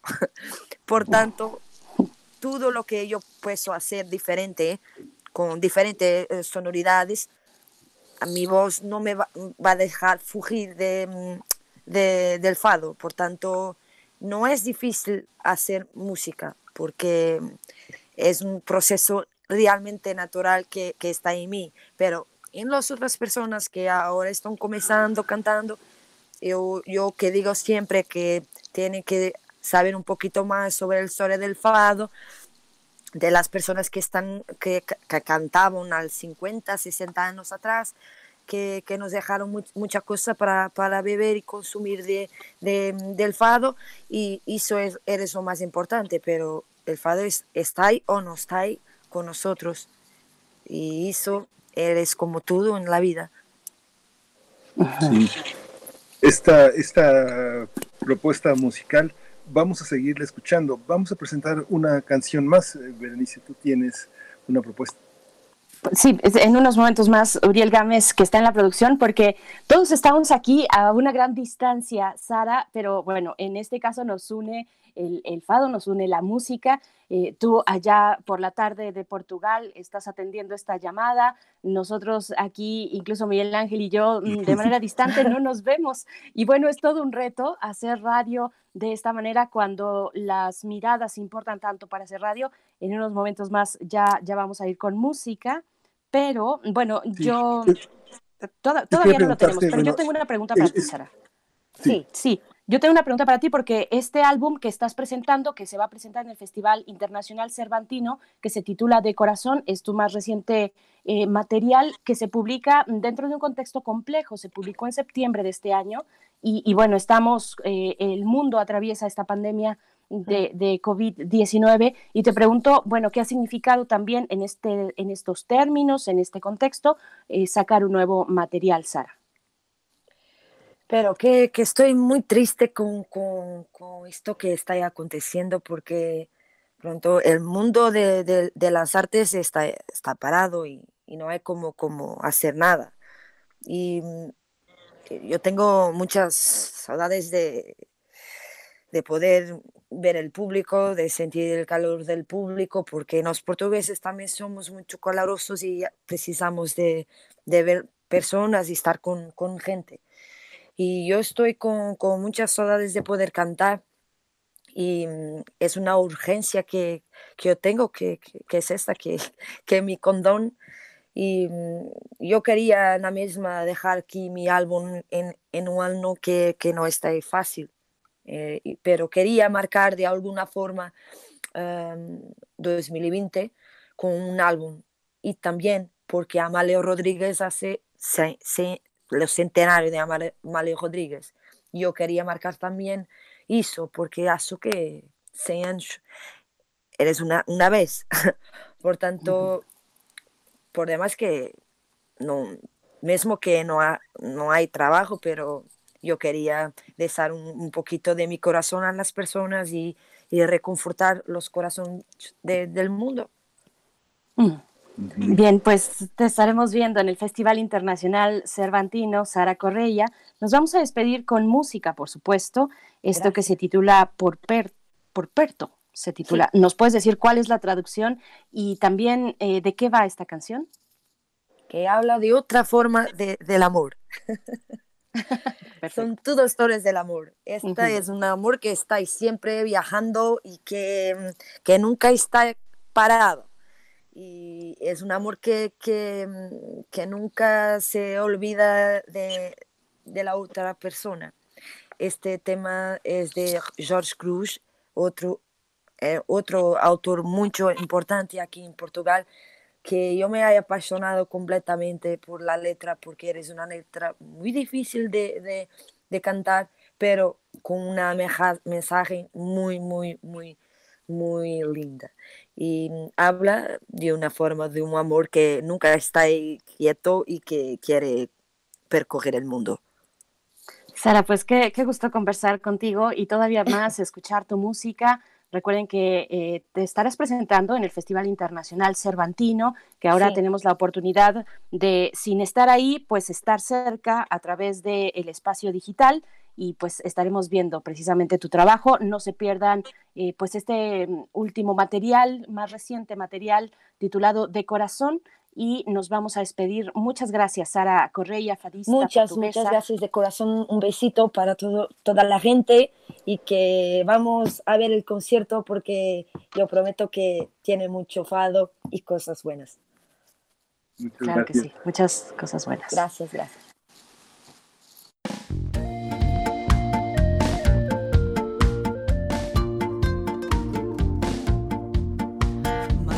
Abrir trincheiras, fechar fronteiras por guarda à volta do perímetro, trocar as fechaduras, estar às escuras, baixar os estouros, apagar o lume, mandar para a sucata os discos do Sinatra, do Marvin Gaye até do Chico, esquecer o tal vestido e o aroma desse teu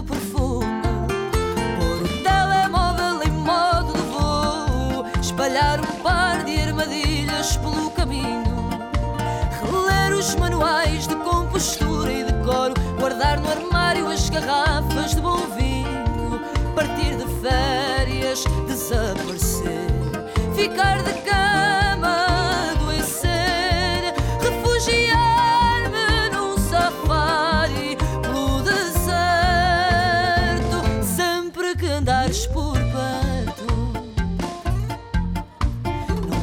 vais ligar-me, puxar do charme às quatro e tal da madrugada. E por mais que isso me irrite, vou cair no teu convite, sair para fora dos carris. Vai soar aquela rima, rolar aquele clima, em vez de querer que o tempo passe. Vou mentir-me a mim própria, nos teus braços achar-me feliz a rir das tuas graças e a apontar constelações no céu estrelado, a reparar em pormenores de cada coisa que faças, a dançar de coração sobressaltado. Vai se acender o meu rastilho, tu vais exprimir o meu gatilho, depois partir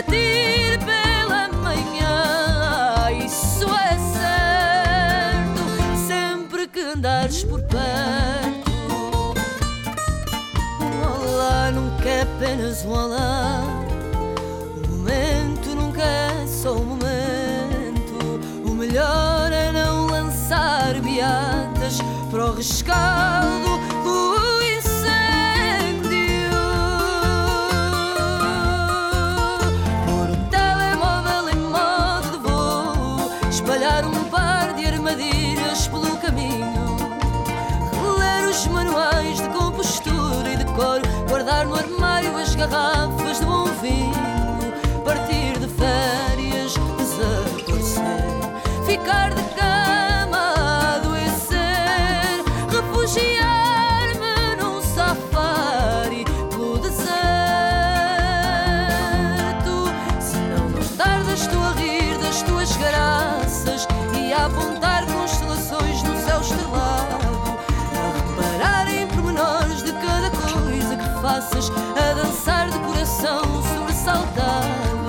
Vai se acender o meu rastilho, tu vais exprimir o meu gatilho, depois partir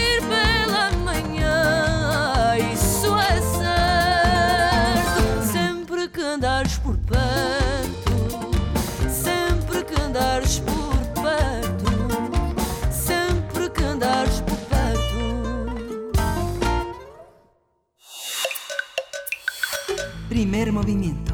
Hacemos comunidad. Nota del día. Salvador Cienfuegos eh, Cepeda, exsecretario de la Defensa Nacional, fue detenido ayer en el Aeropuerto Internacional de Los Ángeles, en Estados Unidos, a petición de la agencia antidrogas, la DEA. La noticia fue confirmada anoche por el canciller Marcelo Ebrard. A través de su cuenta de Twitter, el secretario de Relaciones Exteriores dijo que la detención le fue informada por el embajador de Estados Unidos en México, Christopher Landau. Hasta el momento se sabe que al exsecretario de la Defensa Nacional se le acusa de cargos eh, relacionados con el narco- narcotráfico en modalidad de transporte y distribución de droga. Se espera que en las próximas horas las autoridades de Estados Unidos informen de los cargos contra el militar mexicano. Y pues bueno, tenemos en esta mañana una eh, conversación para hablar de esta noticia, de esta noticia que, que nos dio ayer a conocer el canciller Marcelo Ebrard y nos acompaña esta mañana en primer movimiento el maestro Carlos Rodríguez Ulloa. Él es miembro del colectivo CACEDE, el colectivo de análisis de la seguridad con democracia. Es especialista en temas de integración regional, seguridad y defensa. Nos ha acompañado en distintas ocasiones y te agradecemos mucho, maestro Carlos Rodríguez, que tomes eh, al vuelo esta eh, petición nuestra de hacernos un análisis de lo que pudimos enterarnos el día de ayer. Bienvenido a Primer Movimiento. No, muchas gracias a ustedes por la invitación, Berenice. Muy buenos días a ti, a Miguel Ángel, a tu auditorio. Y bueno, sorprendido como todos. Sí, Carlos, ¿cómo, cómo entender, cómo, eh, qué representa Salvador Cienfuegos Cepeda? No es un general que nació ayer, tiene una larga trayectoria, ha estado al frente de muchas responsabilidades, entre ellas la oficialía mayor, nada menos que de la defensa, el que distribuye a dónde van los dineros y en qué se emplean. Mira, Miguel Ángel, en primer lugar, eh, qué bueno, qué bueno que lo preguntas, porque efectivamente eh, yo me parece pertinente distinguir dos cosas. Uno, hacer el análisis con base en la información que va fluyendo, ¿no? Que eso, digamos, acota mucho los márgenes de especulación. Y en este sentido, honestamente, hay que darle seguimiento y hay que poner lente sobre lo, la, cómo fluye la información en Estados Unidos. ¿no? En un segundo punto, sobre la representación de, del general Cienfuegos, eh, ahí vale la pena, me parece, hacer una distinción. Por un lado, eh, al individuo ¿no? como tal, que eh, no sabemos en qué momento o en qué grado tuvo o no asoci- asociación con, con o presuntamente asociación con grupos de la delincuencia organizada y a la institución, ¿no? O sea, simplemente tú lo mencionabas, que para llegar a general de a general división y a general secretario, pues evidentemente es toda una vida en el ejército, ¿no? O sea, eso, eh, él pasó más de 50 años dentro del ejército y evidentemente pues recorrió todo el escalafón. Entonces, pues mientras no tengamos más información de en qué momento o en qué periodo de tiempo se dio esta esta coincidencia, pues, eh, pues hay, hay como mucho margen para la especulación, ¿no? Sí, por supuesto, que es lo que hemos estado viviendo en las últimas horas. Hay que irnos con esa precaución que bien señalas, porque han trascendido muchas cuestiones, pero finalmente hay que eh, pues ceñirnos a la información eh, oficial que se desprenda de este tema. Eh, yo te pregunto, ¿qué significa esta noticia? Ya de por sí que un militar del más alto rango que, que, que ha tenido, en, eh, que se tiene en México, un secretario de la Defensa, ex secretario de la Defensa Nacional, pues sea detenido en Estados Unidos por la justicia norteamericana, pues qué implicaciones tiene de aquel lado, de este, sobre todo para la estructura militar, para las Fuerzas Armadas, qué relevancia hay en tanto al rango tan alto de, de este personaje. Mira, sin duda es impactante, por como lo mencionas, Berenice. Eh, eh, es, es, un, es una detención sin precedente, es el, simple y llanamente la máxima, una de las máximas figuras eh, de la milicia en México, en el sentido de que pues, el grado máximo al que aspiran es a ser general secretario. Entonces, eh, que se detenga un general secretario en retiro, pues es, sumamente impactante y tiene múltiples significados y múltiples repercusiones. Déjame esbozar tres. La primera, me parece que es un eh, es un elemento que va a complicar mucho las relaciones de seguridad y específicamente las relaciones bilaterales entre México y Estados Unidos. Eh, el parte, digamos, de los eh, de los pues, de los avances de comunicación o de encuentros y cooperación, pues se van a ver obstruidos porque eh, en realidad están este, se capturó a un símbolo, ¿no? Un símbolo de, de la Secretaría de las Naciones. En segundo lugar, me parece que eh, ya digamos, ya leyéndolo en Código Nacional va a tener un, importantes repercusiones, como ya lo hemos visto, ¿no? Toda la mañana se han dado, y desde anoche, una serie de, pues, de argumentos o alegatos de grupos que evidentemente no están a favor de, de la participación de los militares en distintos aspectos de la vida pública. Y esto, pues, evidentemente, es material, digamos, o música para sus oídos, y eso te lo vamos a ver también extendido. Y en tercer lugar, y eso no es un aspecto menor, y casi te puedo decir que es el más importante, es una, es una lesión a el prestigio y al honor militar porque eh, porque si el individuo le falló a la institución, pues la institución queda resentida, ¿no? Y cuando digo la institución me refiero a todos los cientos de miles de hombres que no que todos los días salen a trabajar y que no necesariamente pues coinciden y conocieron o tienen que ver con esta este este personaje no entonces me parece que esa es una ese es una un elemento muy importante a destacar como esta detención no por la no por haber detenido a el personaje sino porque eh, lastima digamos eh, se siente como un tema de lesión a la institución no Sí. Esto que mencionas, eh, Carlos Rodríguez Ulloa, es muy significativo porque, bueno, una, una cuestión que señaló el canciller Marcelo Ebrard es que se le iban a brindar todas las seguridades eh, del consulado en ese momento, todas las garantías jurídicas para que él pudiera enfrentar una situación como esta. Y justamente lo que señalas, Carlos Rodríguez Ulloa, es que se lesiona el carácter de cuerpo. Pienso que si esta noticia se hubiera dado 30 años atrás hubiera causado verdaderamente una conmoción en la diplomacia. Lo que sí pone en, en, escena también, y yo no, desgraciadamente no estoy informado, debería de estarlo, mea culpa, pero eh, sabemos que como parte del cuerpo de retiro de un general brigadier de Estado Mayor de cuatro estrellas, tiene toda una oficina como los expresidentes y además un, un, funcionario que ha sido exsecretario de la defensa tiene un aparato como las pensiones de los expresidentes. Eso no se dice, no se ha dicho. Yo no he averiguado en los datos de transparencia si eso se ha consultado, pero es un aparato con vehículos, secretarias, soldados, eh, es, es, toda una oficina, es una pequeña oficina que pues mucha, mucha gente eh, fundaría una empresa con eso, ¿no? El, sí tiene un, pequeño staff, pero según yo ha sido muy pequeño, ¿eh? justamente por esos temas presupuestales, temas, digamos, de cambios de época, eh, ya no hay esta, esta grandilocuencia y esta, esta fastuosidad que se dio en algunos momentos, ¿no? Incluso con la desaparición del Estado Mayor Presidencial, que era el, era el cuerpo encargado de darle seguridad a los expresidentes y a algunos otros altos funcionarios, eh, pues bueno, gran parte de estas tareas, digamos que se reincorporaron, ¿no? Se, aminoraron en, en, buena medida. Y además él estaba en un viaje personal en, Los Ángeles, digo, iba con su familia, entonces, este, pues no tenía por qué tener, digamos, mayor staff que, que lo acompañase, ¿no? Este, pues finalmente, una vez que, que terminó su carrera en la administración pública, pues vuelve a ser un ciudadano normal, pues con algunos apoyos, pero nada nada grandilocuente, digamos, ¿no? Lo que me parece importante, Miguel Ángel,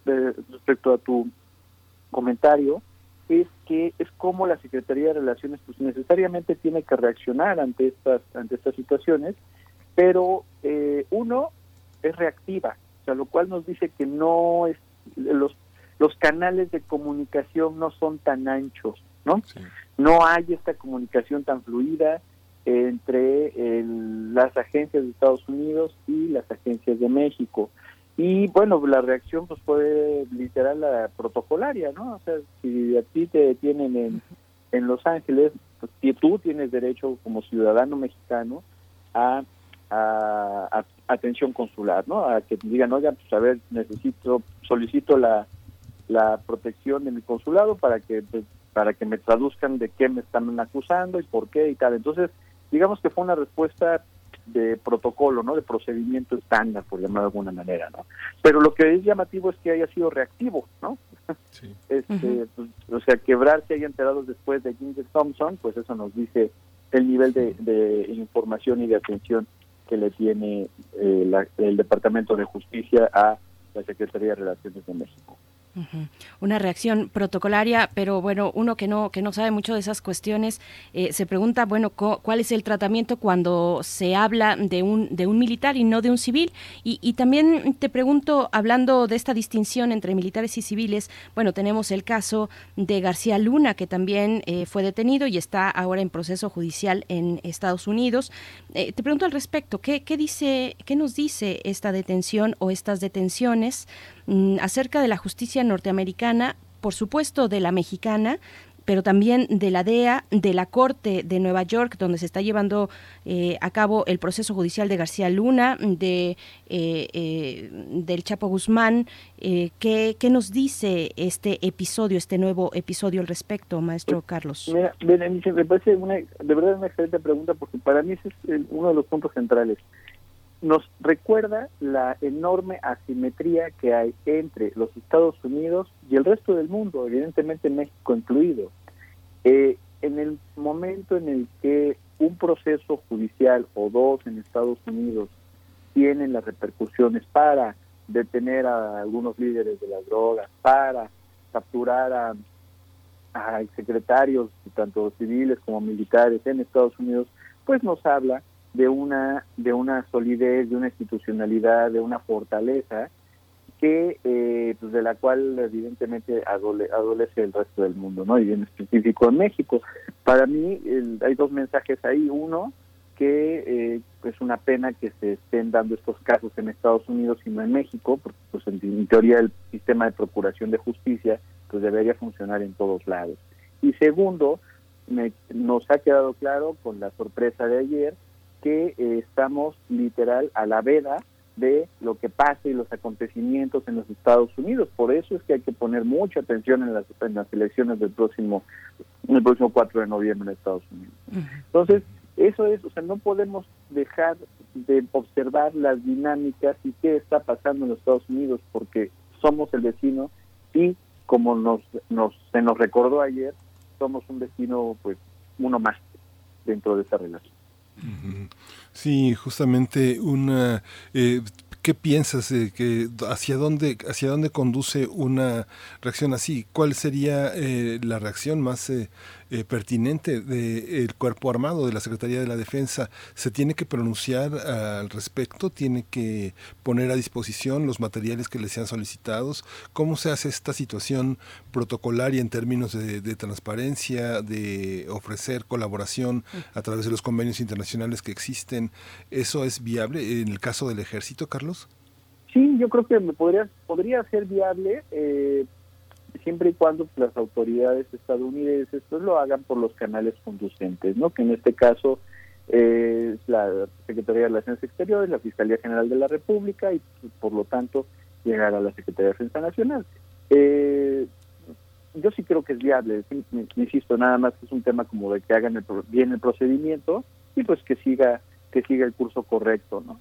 Eh, lo veo complicado debido a, pues a, la sorpresa, ¿no? O sea, el factor sorpresa eso es muy útil en cualquier este en cualquier grado, pero eh, pero esto eh, digamos genera desconfianza en, en las instituciones mexicanas, a todas en general. Y ahí a eso un poco, eh, que, gracias Miguel Ángel por apuntalarlo de esa manera, a eso un poco me refería con qué pasa con estos protocolos cuando se trata de un militar y con, con un alto rango como el que lo tuvo y lo tiene el general Salvador Cienfuegos. ¿Cómo se establecen o cómo pensar que se pueda establecer en su caso y llegado el momento los acuerdos de colaboración, por ejemplo, con la justicia norteamericana cuando se trata de un militar con un nivel de, una capacidad de información tan importante?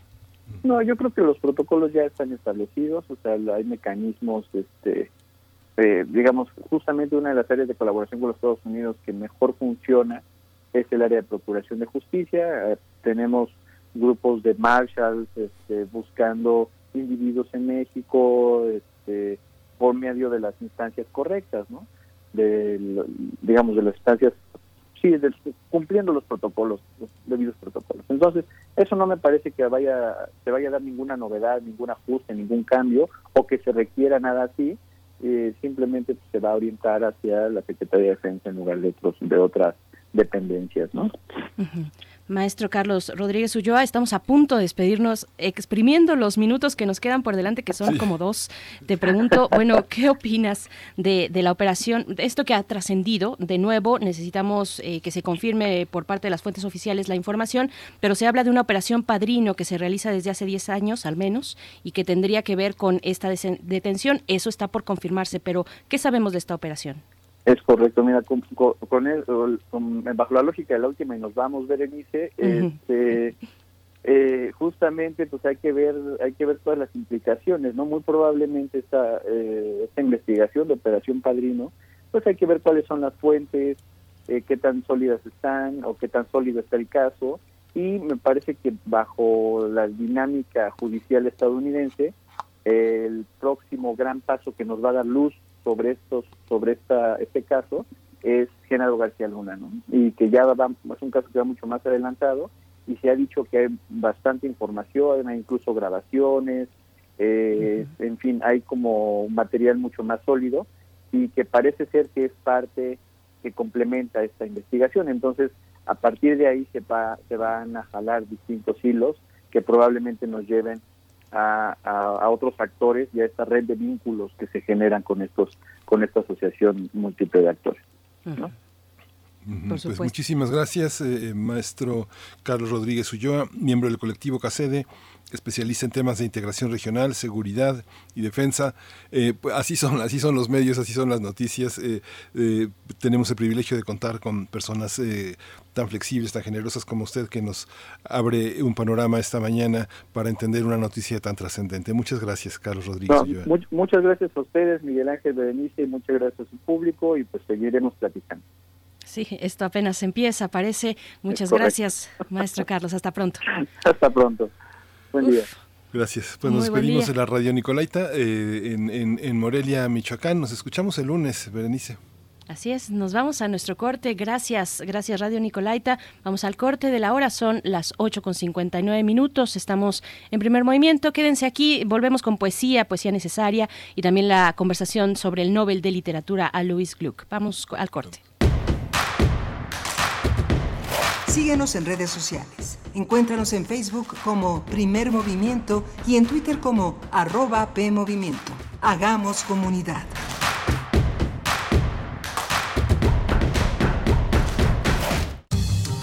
La ciencia que somos. La ciencia que somos. Iberoamérica al aire.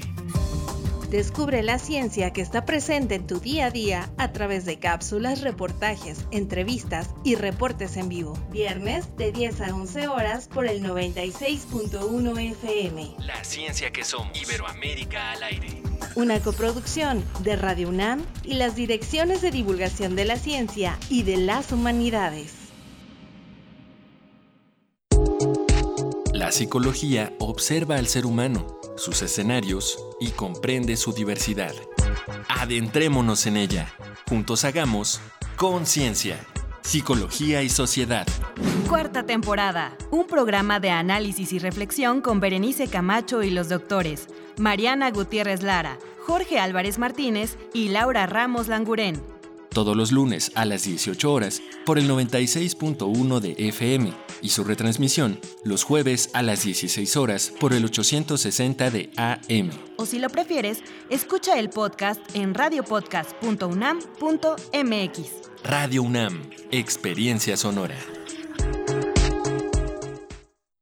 Saúl llega hasta donde empieza Luisa y donde termina Luisa empieza Sandra. Rafa empieza aquí y Fátima ayuda a que suceda. Manuel quien abre espacio a Elena para que Natalia ayude a Liliana, a Ana y Lidia. Y esta invita a Livia quien se junta con Viviana. Víctor acepta. Para decidir quién va a ocupar los más de 21.000 cargos que se elegirán en las elecciones de 2021, tenemos que estar todas y todos. Es importante, tienes que estar. Este 2021 contamos todas, contamos todos.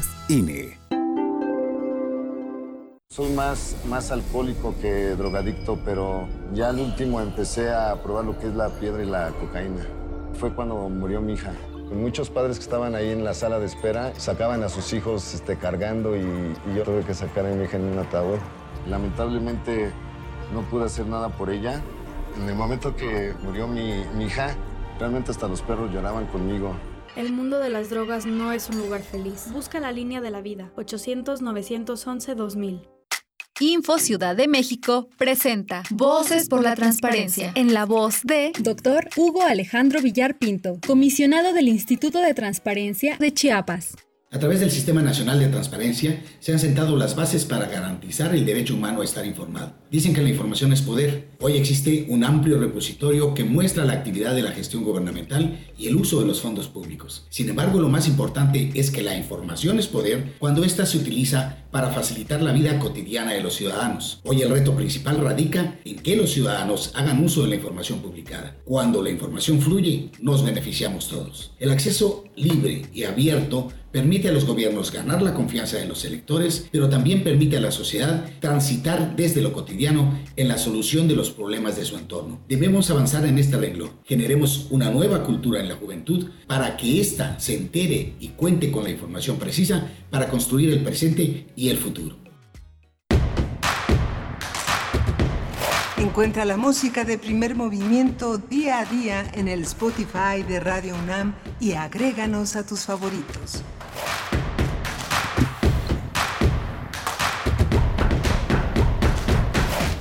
Buenos Hola, días. buenos días. Ah. Hola Miguel Ángel, ¿qué tal? No Hola, Berenice, buenos días a todos, bienvenidos, bienvenidas a esta tercera hora de primer movimiento en la que tendremos poesía necesaria y tendremos una mesa dedicada a esta gran poeta eh, Luis, eh, Luis Gluck, que ganó el premio Nobel, eh, pero que representa pues toda una generación de poetas importantes, no solo, no solo en Estados Unidos, sino anglosajones, que han estado ampliamente cubiertos desde nuestra universidad. Berenice Camacho, buenos días. Buenos días, Miguel Ángel Quemain, buenos días. Y todavía nos pregunta por aquí en redes sociales si hoy es tu cumpleaños. Sí, hoy es el cumpleaños de Miguel Ángel Quemain, lo estamos festejando pues de esta manera.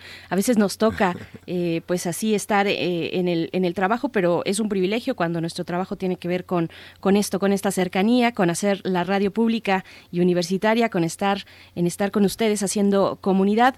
Y pues bueno, a mí también me tocó en este año. Estaba- estuvimos el día de la radio, no fue el día de la radio, mi cumpleaños, pero me tocó festejarlo en el Museo de la Radio.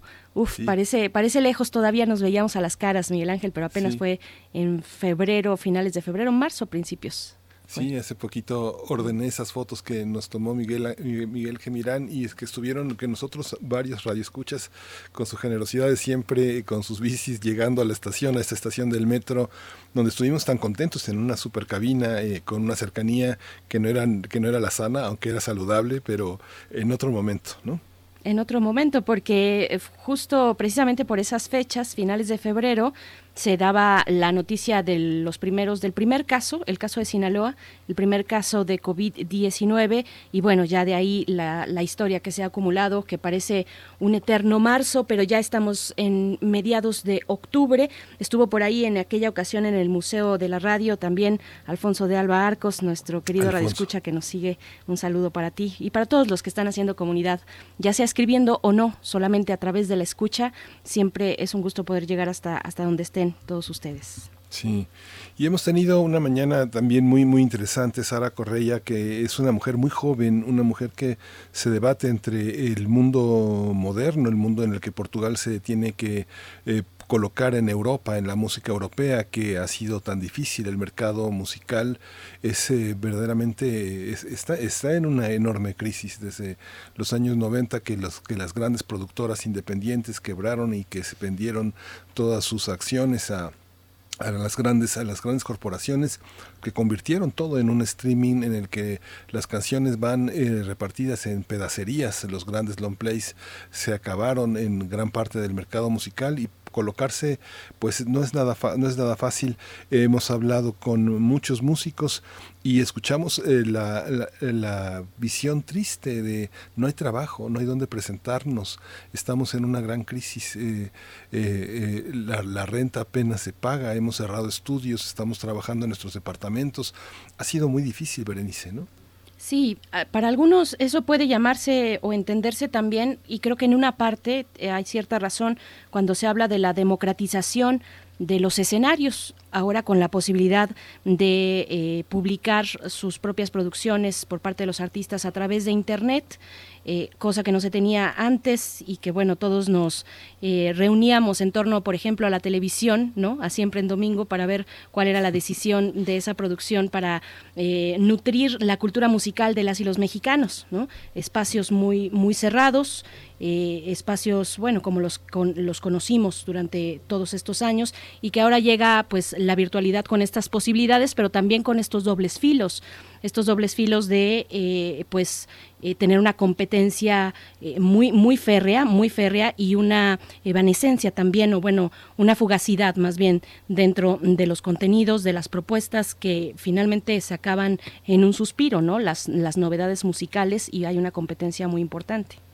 Sí, esta parte también que, bueno, en el, en el panorama tanto francés como inglés como alemán, los bares, eh, los espacios independientes eh, son, son fundamentales para eh, esta también gran difusión. Uno puede pensar que un bar de no más, no más de 50, 80 personas no es un espacio importante para la difusión de la música, pero sucede lo contrario. Ahí en esos espacios pequeñitos, escuchamos las primeras eh, piezas de Tracy Chapman, de Yushandor, de Salif Keita, de muchos músicos que están en el panorama participando en los grandes festivales de verano, de invierno, en los grandes encuentros de primavera, que son los festivales donde muchos de estos grandes músicos tocan eh, por causas eh, sociales importantes, como en el estadio de Wimbledon. Hay una, eh, hay un, de Wembley, perdón, de Wembley. Hay una parte que los pone, los da a conocer, ellos nada más se echan el palomazo y parece que el éxito con la calidad llega con un público que es muy fiel, que es muy fiel desde que eh, llegaron los Beatles a los, al mundo masivo, por ejemplo en el caso de Londres, de Francia, de Alemania, este, de Italia, que este, sí favorecen a los músicos con el, el, gusto del público comprando sus álbumes, yendo a los conciertos. Hay una parte muy importante del público distinto al comercial que solemos conocer, como tú bien dices, a través de la televisión comercial, ¿no? Por supuesto. Y bueno, ya para cerrar eh, este tema, por mi parte, decir que eh, este fenómeno actual de la producción musical también nos pone a nosotros los escuchas y los consumidores de música en, en, cierto, en cierto modo, en cierto ambiente, en cierto estado probablemente de ansiedad al no poder eh, entender o no poder seguirle la pista a las novedades musicales que se dispersan en lo ancho de la eh, banda digital. Eh, es complicado poder, y, nosotros como gente de radio que debemos estar precisamente siguiéndole la pista a esas novedades musicales, pues sabemos perfectamente que, que eso llega, que llega esa ansiedad por no tener ahí la, la, pues, la pista exacta para, para las novedades. Pero bueno, es, es, un tema que ustedes sabrán mucho mejor. Si nos comentan en redes sociales, pues será un placer leerles. Arroba Movimiento, estamos así en Twitter, Primer Movimiento UNAM en Facebook. También en unos momentos más nos vamos con la poesía y después esta conversación con Miriam Moscona no se la pierdan en nuestra mesa del día vamos a hablar de Premio Nobel de Literatura otorgado a la escritora y poeta Louise Gluck en unos momentos más pero bueno, venimos de conversar sobre esta noticia muy importante, muy trascendente eh, sin parangón eh, respecto al tipo de personaje que fue aprendido ayer por las autoridades norteamericanas. Y ya el presidente de la República, Andrés Manuel López Obrador, en su conferencia matutina, ya ha dado declaraciones muy temprano. Decía él que si hay funcionarios y militares involucrados en posibles delitos cometidos por el ex eh, por el exsecretario de la Defensa, Salvador Cienfuegos, pues ellos serán suspendidos o removidos de sus cargos y dijo también agregó que tal como eh, como en el caso de García Luna todos los que resulten involucrados en este otro asunto del general Cienfuegos, que estén actuando en el gobierno, en la Secretaría de Defensa van a ser suspendidos y retirados. Si este caso, si, si es el caso, bueno, serán puestos a disposición de las autoridades competentes. Sí, justamente esta declaración que ha puesto en muchas redes sociales, sobre todo en la parte eh, de que cuestiona al presidente señalando esta, este deseo, que es más un deseo del presidente, de la incorruptibilidad de la carne, de la, este, de la contención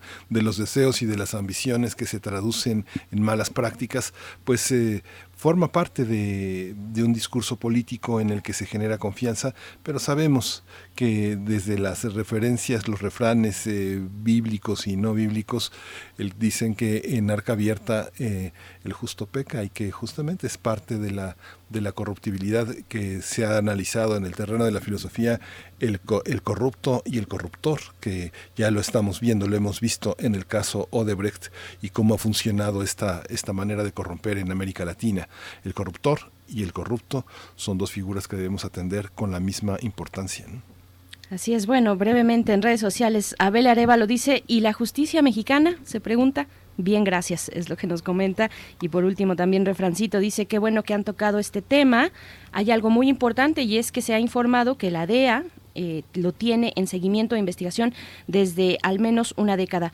Lo que sabemos, Refrancito, es que este operativo la operación Padrino eh, tiene una vigencia de por lo menos una década. No sabemos en qué consista eh, específicamente los objetivos de la operación y si es el único eh, el perfil del general Cienfuegos dentro de ese operativo, bueno, en esa operación Padrino, pero, pero sí, por supuesto que se asoma este elemento importantísimo, fundamental de la DEA, de la Agencia Antidrogas de los Estados Unidos. Y bueno, hasta aquí estos comentarios, Miguel Ángel. Sí, bueno, tú como buena periodista que eres eh, y una mujer tan comprometida, pusiste la palabra Yotzinapa. Tardamos eh, cerca de 50 años en entender que el crimen de Estado en el 68 es lo que movilizó. Ahora la palabra Ayotzinapa nos hace entender que justamente el Estado es el que es, es, es, es, el, es, el, es el que tiene que rendir cuentas y justamente también en este proceso que tú señalaste bien en la mañana, esa palabra tendrá que tomarse en cuenta cuando nuestros radioescuchas dicen y la justicia mexicana, tendremos que valorar ese tema, que se está haciendo, ¿no, Berenice?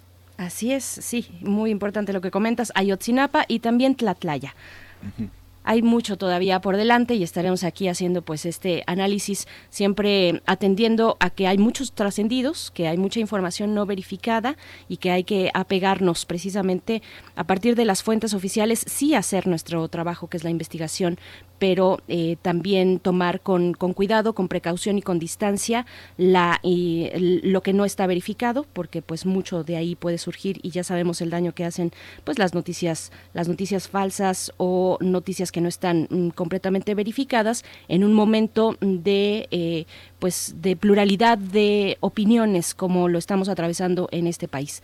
Vamos a ir con la poesía, Miguel Ángel. Vamos a ir con la poesía. Vámonos. Vámonos. Primer movimiento. Hacemos comunidad. Es hora de poesía necesaria.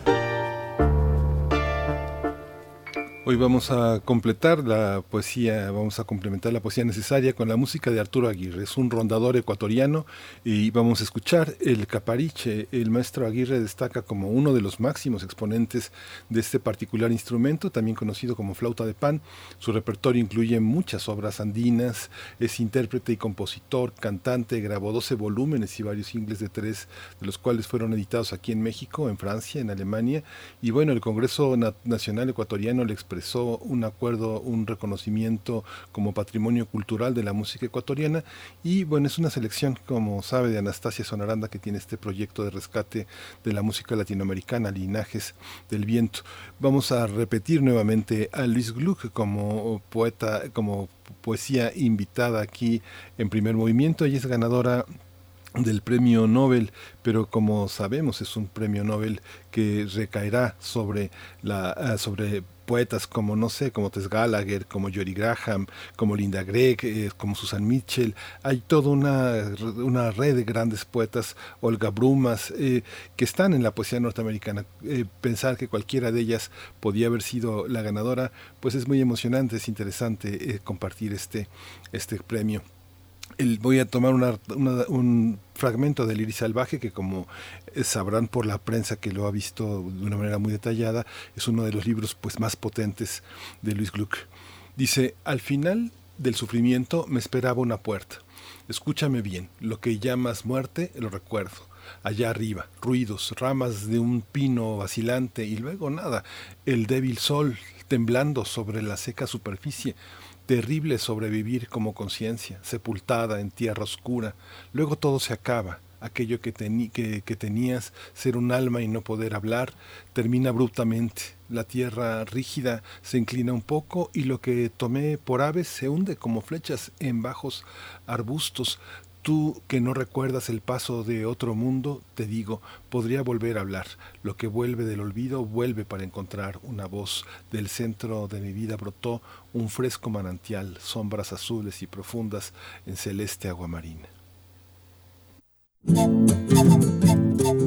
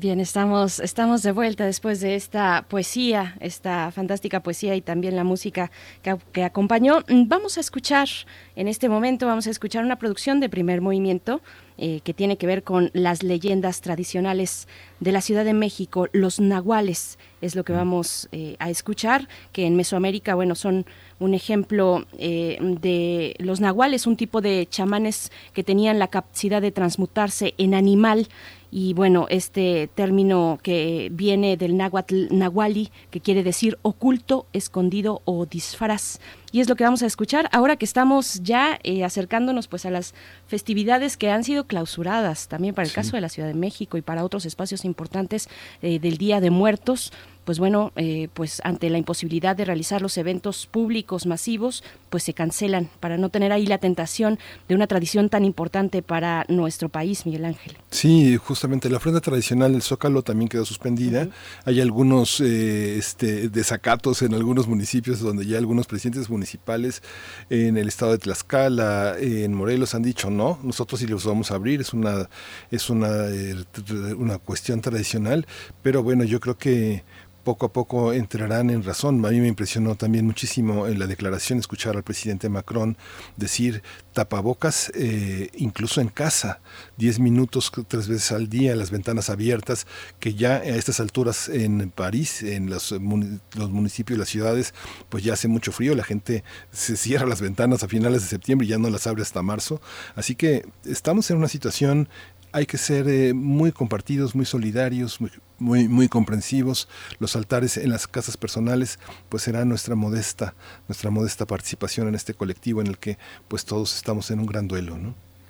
Exactamente. Ahí está, creo que el punto importante, al menos para esa eh, celebración que eh, a la que acudimos las y los mexicanos en noviembre cada año, eh, octubre y noviembre, pues bueno, sí tendrá ese matiz, tendrá esa necesidad de, vernos a través de estas festividades ahora frente a un duelo muy importante. Pues bueno, ahí está, ahí está. Seguiremos con estos temas, por supuesto. Vamos a escuchar esto que se desprende además de la revista Crisol Mágico, es una producción de primer movimiento Leyendas Tradicionales de la Ciudad de México, Los Nahuales. Leyendas que no se olvidan. El Nahual, Milpaltas Xochimilco.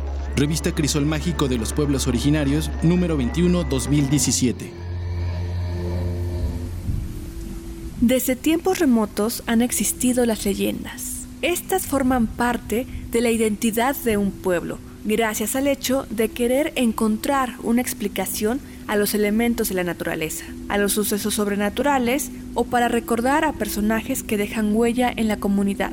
Las leyendas, por lo general, se transmiten mediante la tradición oral, la cual, al ir de boca en boca, se va formando con elementos de veracidad y credibilidad de la persona que lo cuenta, es decir, el mensajero. Cada oyente se apropia de la historia, del suceso, y le añade particularidades o la modifica de acuerdo con la propia experiencia de vida y su participación dentro de la comunidad. Por ello, el lenguaje es flexible, porque varía de acuerdo con la personalidad de la persona que transmite la historia. La forma y el símbolo del nahual que conocemos se cree que surgió a raíz de la evangelización española. La imposición de la nueva religión le añadió un nuevo matiz a las formas ya existentes. Por ello, heredamos algunos elementos de la tradición europea, entre los que destacan el hombre lobo y la transformación bajo la luna llena. En cuanto al nuevo mundo, está el Nahuali, Nahual, un brujo que tiene la capacidad de convertirse en diversos animales. Los Tecuanhualtin, de los que habla el Códice Carolino, son leones, tigres, caimanes, perros, comadrejas, zorrillos, murciélagos, búhos, lechuzas, pavos y serpientes. Todos ellos pueden desaparecer completamente para evitar el peligro. Así lo señala Alfredo López Austin en 40 clases de magos del mundo náhuatl.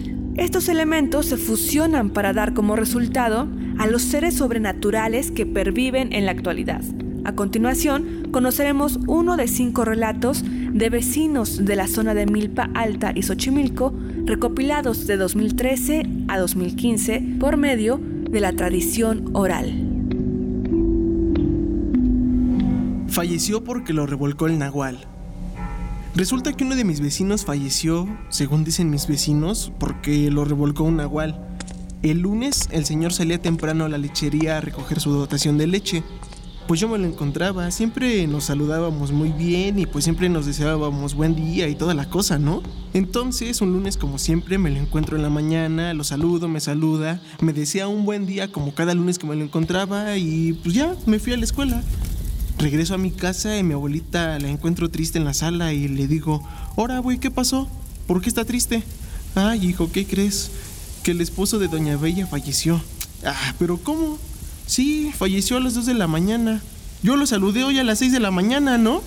Y pues mi abuelita también se sorprende de, lo sucedido, entonces pues para no asustarle más, pues nada más me dejó así y ya se pasó.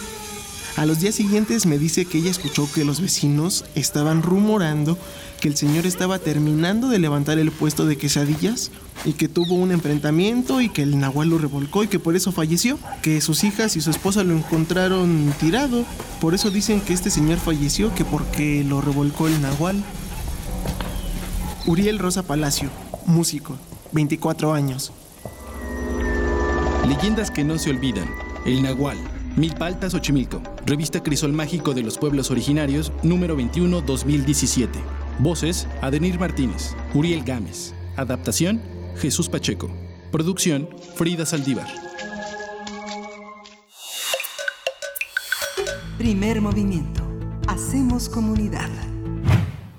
Regresamos aquí a primer movimiento. El tema del Nahual y que traemos en la voz de Frida Saldívar, el, gran trabajo de Alfredo López Austin, que ha sido uno de los hombres que ha revelado un mundo, un, mundo lleno de, leyendas y, y, de magia, de esa magia que solo pueden transmitir los grandes eh, antropólogos. Crisol Mágico es eh, la revista en la que justamente Crisol Mágico del Sur, en la que está plasmado todo ese trabajo, el mito náhuatl prehispánico, que tiene un texto de uno de los grandes, grandes alumnos y grandes profesores de nuestra universidad, un gran alumno de Miguel León Portilla, un gran maestro de nuestra universidad, que es Patrick Johansson. Es una revista importante. Este Luis Millón este, tiene una reflexión sobre los mitos andinos. Eh, Millones es un es un investigador que ha trabajado muy cerca de la realidad andina, desde Mérida, Venezuela, hasta el andino, hasta la parte andina de Perú. En fin, hay que consultar esta revista. Es una casi una curiosidad en estos tiempos donde es tan complejo que circulen materiales como, como este, que también combina este turismo que siempre se ha pretendido desde hace, desde la fundación de Conaculta, de que haya turismo cultural, pero de, de gran nivel, de un, un periodismo, un turismo cultural que nos devuelva pues lo que, lo que somos lo que sabemos que somos, Berenice. Sí, así es. Y bueno, seguramente mm, varios de nuestros radioescuchas tienen eh, consigo alguno de los números que nosotros regalamos aquí en primer movimiento de esta revista, esta publicación Crisol Mágico del Sur, que se realiza de una manera casi artesanal en Milpalta. Es, eh, es, es de verdad una publicación muy interesante, pequeña, local, con, con, un, con una sensibilidad importante respecto a los temas que va tocando, este que fue el, el número dedicado a los mitos, tradiciones y leyendas de los pueblos originarios, el mito náhuatl prehispánico con Patrick Johnson, eh, Johansson, perdón, que ya mencionabas tú, Miguel Ángel, pues bueno, ahí está para que ustedes, no está de manera digital, es una revista que tiene la posibilidad de realizarse de manera física, si no estoy equivocada, pero ya Uriel Gámez nos lo va a comentar. Sí, yo que no, no, está, no está de manera digital, nos lo había dicho su director, que era parte como de un proyecto, lo, lo, hacen dos personas, así como que lo, difícil que es eh, tener este amor por la cultura y esta visión que es tan, tan, tan local Berenice, pero al mismo tiempo tan cosmopolita, tan a la altura del mundo, tan colocable en, en, cualquier escenario, en cualquier geografía, y en cualquier geografía va a tener un significado, ¿no? Eso es lo, eso es lo maravilloso, ¿no? Eso es lo maravilloso de esta publicación. Platicamos en su momento con el director de Crisol Mágico, estuvo aquí en primer movimiento en algún momento. Y pues bueno, eh, eh, esperamos que les haya gustado esta adaptación que realizó el equipo de primer movimiento a cargo también de Frida Saldívar, la escuchábamos en la narración, Uriel Gámez también estuvo por ahí. Adenir, Adenir Martínez, Martínez, sí. Adenir eh, Martínez, sí, justo. también en la, en la voz. Pues bueno, antes de irnos con nuestra conversación, estamos a punto de hablar con eh, Miriam Moscona, escritora, periodista, poeta, acerca del premio Nobel de Literatura otorgado a la norteamericana Louise Gluck pero solamente hablar de lo que la Gaceta Universitaria propone en su portada, que es un reconocimiento muy importante eh, que se da al sismológico y a su servicio eh, a, la sociedad, el reconocimiento del Premio Nacional de Protección Civil, el Sismológico Nacional, que está a cargo del Instituto de Geofísica de la UNAM, pues recibió este Premio Nacional de Protección Civil 2020 en la categoría de prevención por parte del gobierno mexicano y pues es una distinción que se da a la labor de muchas personas que a lo largo de 110 años han dedicado días y noches a aportar información en beneficio de la protección de la sociedad. Y pues bueno, eh, ahí está la portada que le dedica muy bien, eh, muy merecida, eh, le dedica la Gaceta Universitaria a el Servicio Sismológico Nacional Mexicano. Sí, justamente. Y bueno, tenemos, tendremos en un, en un momento más la, la presencia de Miriam, de Miriam Moscona, que este, es una es una presencia que va a ser eh, muy interesante porque eh, hay una red de, cuando uno mira hacia atrás, hay una red de mujeres eh, muy importantes que le han dado voz desde los años 60, desde finales de los 60 a esta manera de feminidad que empieza en la infancia, ser una niña, ser una niña y ver a sus padres, ver a sus hermanos, ser la primogénita, es, una, es un tema interesante. Pensaba en que justamente el año próximo Esther Seligson, que es una de las grandes maestras, una de las grandes mujeres que también ha contribuido a la formación de Miriam, Miriam Moscona, una mujer judía, una mujer que también ha mirado sus raíces a fondo, murió hace 10 años, justamente hace 10 años. Ella nació el 25 de octubre de 1941, un año antes que Luis Gluck, y que forma parte de estas mujeres que entre mujeres poetas, entre mujeres escritoras se leen, no, no importan las geografías, no importan las lenguas, hay una, este, hoy, hoy, hoy se llama, bueno, se llama desde hace mucho sororidad, pero este, este, esta red empieza a ser visible, empieza a salir de las aguas y empieza a mostrar pues esa profundidad que, pues, que nos que, que, que, va a ser algo que tenemos que reconocer, que poner presente en, en la literatura, Berenice. Pues vamos directo a esta conversación con Miriam Moscón en nuestra mesa del día. Primer movimiento. Hacemos comunidad. La mesa del día. El Premio Nobel de Literatura 2020 fue otorgado a la poetisa estadounidense Louise Gluck por su inconfundible voz poética que con austera belleza universaliza la existencia individual. Así lo anunció la Academia Sueca. La poeta recibió la noticia en su casa de Cambridge, Massachusetts, y la academia hizo pública la conversación telefónica que contiene el momento en que le anunciaban la decisión del jurado. En el audio se escucha a la escritora, pues como ironiza sobre las envidias que podría suscitar entre el resto de los autores al recibir un galardón tan prestigioso. Sí, por lo que aseguró que su primer pensamiento fue que se quedaría sin amigos porque la mayoría son escritores. Sin embargo, después lo descartó y reconoció que es un gran honor recibir el Premio Nobel de Literatura. Por supuesto. Y bueno, de acuerdo con Anders Olson, presidente del Comité del Nobel, la escritura de la estadounidense se caracteriza por la claridad y se centra en temas de infancia y de relaciones familiares. Cabe recordar que Louise Gluck nació en 1943 en Nueva York, es profesora de inglés en la Universidad de Yale y ha publicado 12 volúmenes de poesía y algunos de ensayos. Vamos a conversar esta mañana sobre la poesía de Louis Gluck y el Premio Nobel de Literatura. Nos acompaña ya en la línea y es un gusto, un placer de verdad conversar con Miriam Moscona. Ella es escritora, poeta, periodista y traductora. Sus libros han sido traducidos a distintos idiomas. Ganó el premio Javier Villaurrutia por su obra Tela de Cebolla en el año 2012. Y bueno, como lo, como lo dije, es un privilegio. Miriam Moscona, gracias por estar aquí. Bienvenida una vez más a Primer Movimiento. Hola Berenice, hola Miguel Ángel, un placer estar con ustedes, aunque sea por esta vía, verlo. Sí. Miriam, me comentábamos hace unos minutos, eh, las mujeres nacidas en los años 40 es algo que eh, hemos visto emerger en la poesía contemporánea. ¿Cuál es la importancia de, este, de esta poeta que pertenece también a una generación de grandes poetas norteamericanas? Absolutamente, la poesía norteamericana de mujeres es mm, vigorosísima. Yo creo que muchos poetas mexicanos sí ubicábamos a Louis Gluck, aunque dudo que ni uno solo vaticinaba que su nombre sería el del Nobel eh, de este de por sí bizarro año.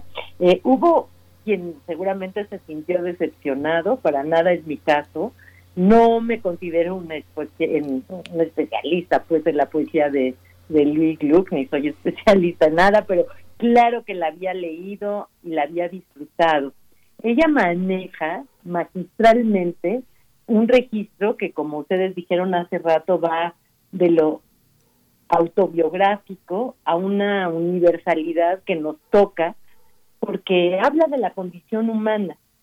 Eh, no es una poesía pues cercana a la balada, ni, ni, ni lo, a, lo que masivamente pega tanto, esos tipos de consejitos de vida, ¿no? Que, que, que les han inventado hasta poemas de este tipo a Neruda, a Borges, textos a García Márquez, en fin.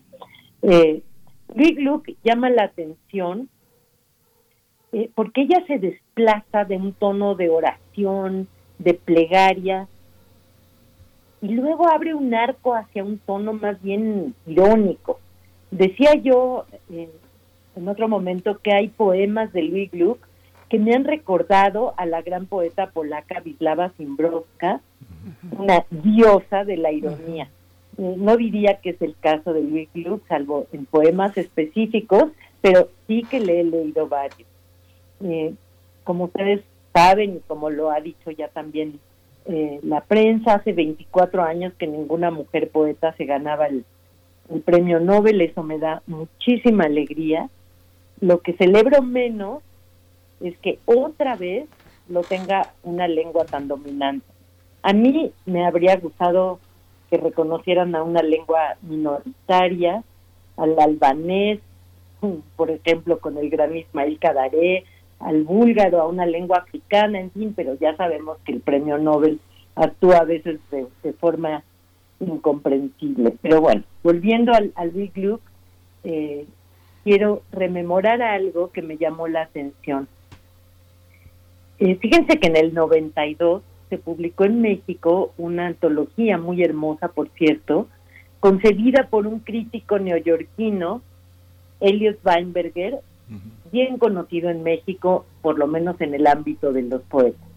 Eh, para esa antología fuimos invitados como traductores poetas mexicanos, es decir, poetas eh, eh, estadounidenses iban a ser traducidos por un grupo de poetas mexicanos. El libro tiene una introducción breve, sustanciosa de Elliot Weinberger, eh, que dicho sea de paso, él es el traductor de Octavio Paz al inglés.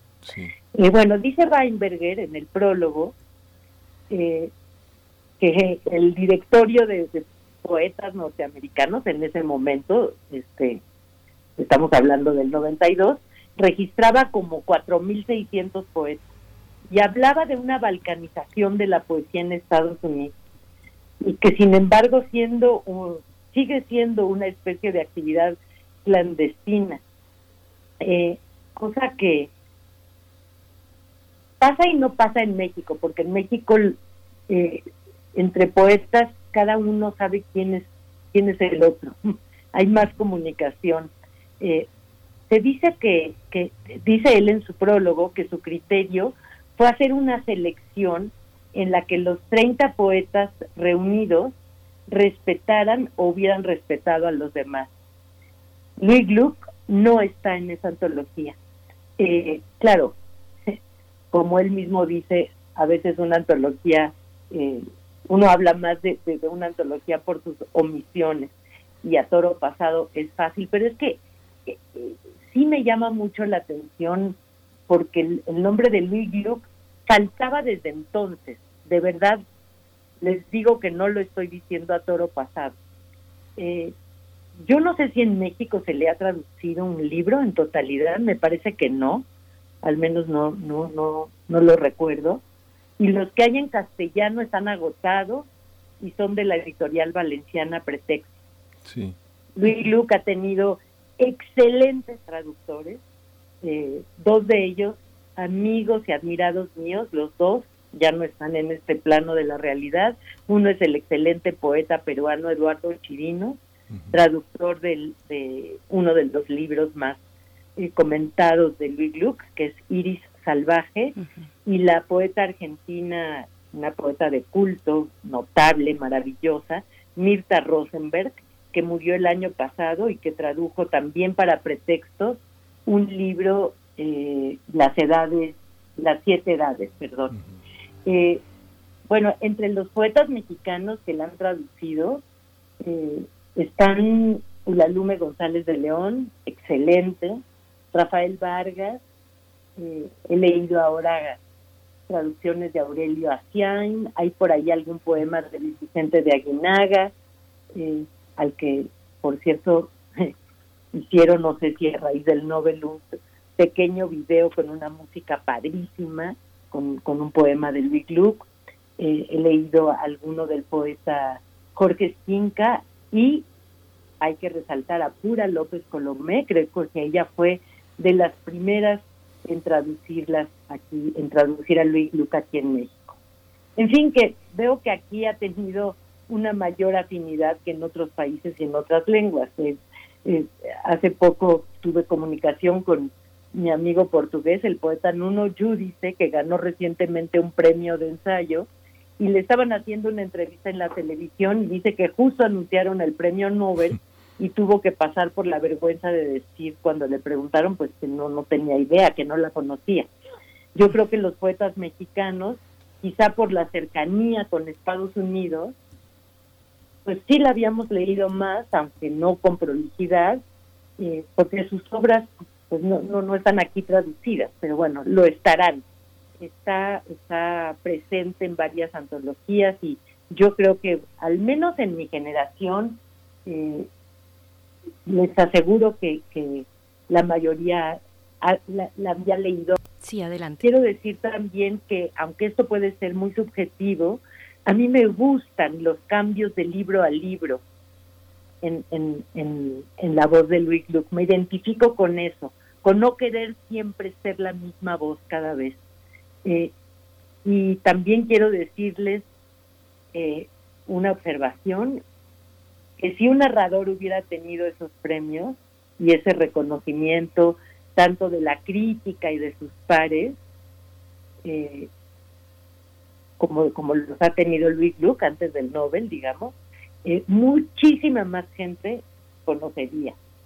Pero es poesía, es una actividad que aún en el siglo XXI eh, pues parece ser clandestina y más en esta estética que ustedes lo dijeron en, en la introducción, es, es austera, con pocos fuegos de artificio y con la complejidad y hondura que le da la incorporación de los mitos en, en, sus poemas. Pues creo que eso es lo que tendría que decir sobre ella.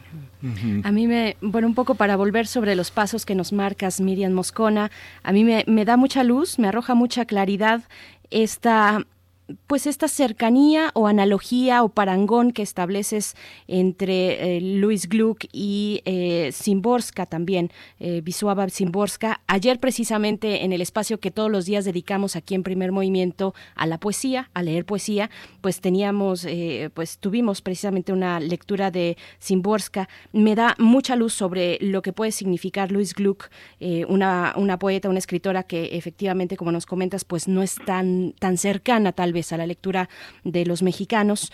Eh, y, y, te pregunto una cuestión, ¿qué tan, ¿qué tan seguido? Bueno, hay que decir que Simborska tuvo el Nobel también en 96, es una ganadora del Nobel de Literatura en 96. ¿Qué tan seguido la poesía se abre paso entre, entre los distintos géneros literarios que ameritan el Nobel o que están ahí como propuestas para el Nobel? ¿Qué tan seguido la poesía llega precisamente a obtenerlo? ¿Cómo es esta cuestión? No, pues hay que ver el registro y ya vas a ver lo minoritaria que es. Sí, no, nada que ver. O sea, tanto la poesía frente a la narrativa y, y también eh, esa sería, digamos, un bloque. Y otro bloque sería también para, para observarlo, es, ¿saben cuántos premios Nobel ha tenido la lengua inglesa? 30. ¿Cuántos ha tenido la lengua portuguesa?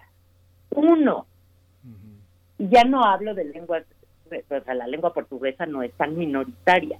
Eh, en fin, el Nobel es el Nobel, pero es, eh, a mí me parece hermoso que a veces arroje luz sobre, sobre escritores vigorosos y poderosos que, que, que se dan a conocer, digamos, a través eh, del Nobel, de que se dan a conocer en el sentido de que la mayoría no sabía quién era tampoco el año pasado la, la, la poeta rusa, eh, eh, digo la poeta, la, la, narradora rusa, eh, Olga, no, nunca puedo decir su apellido, Chuchuk.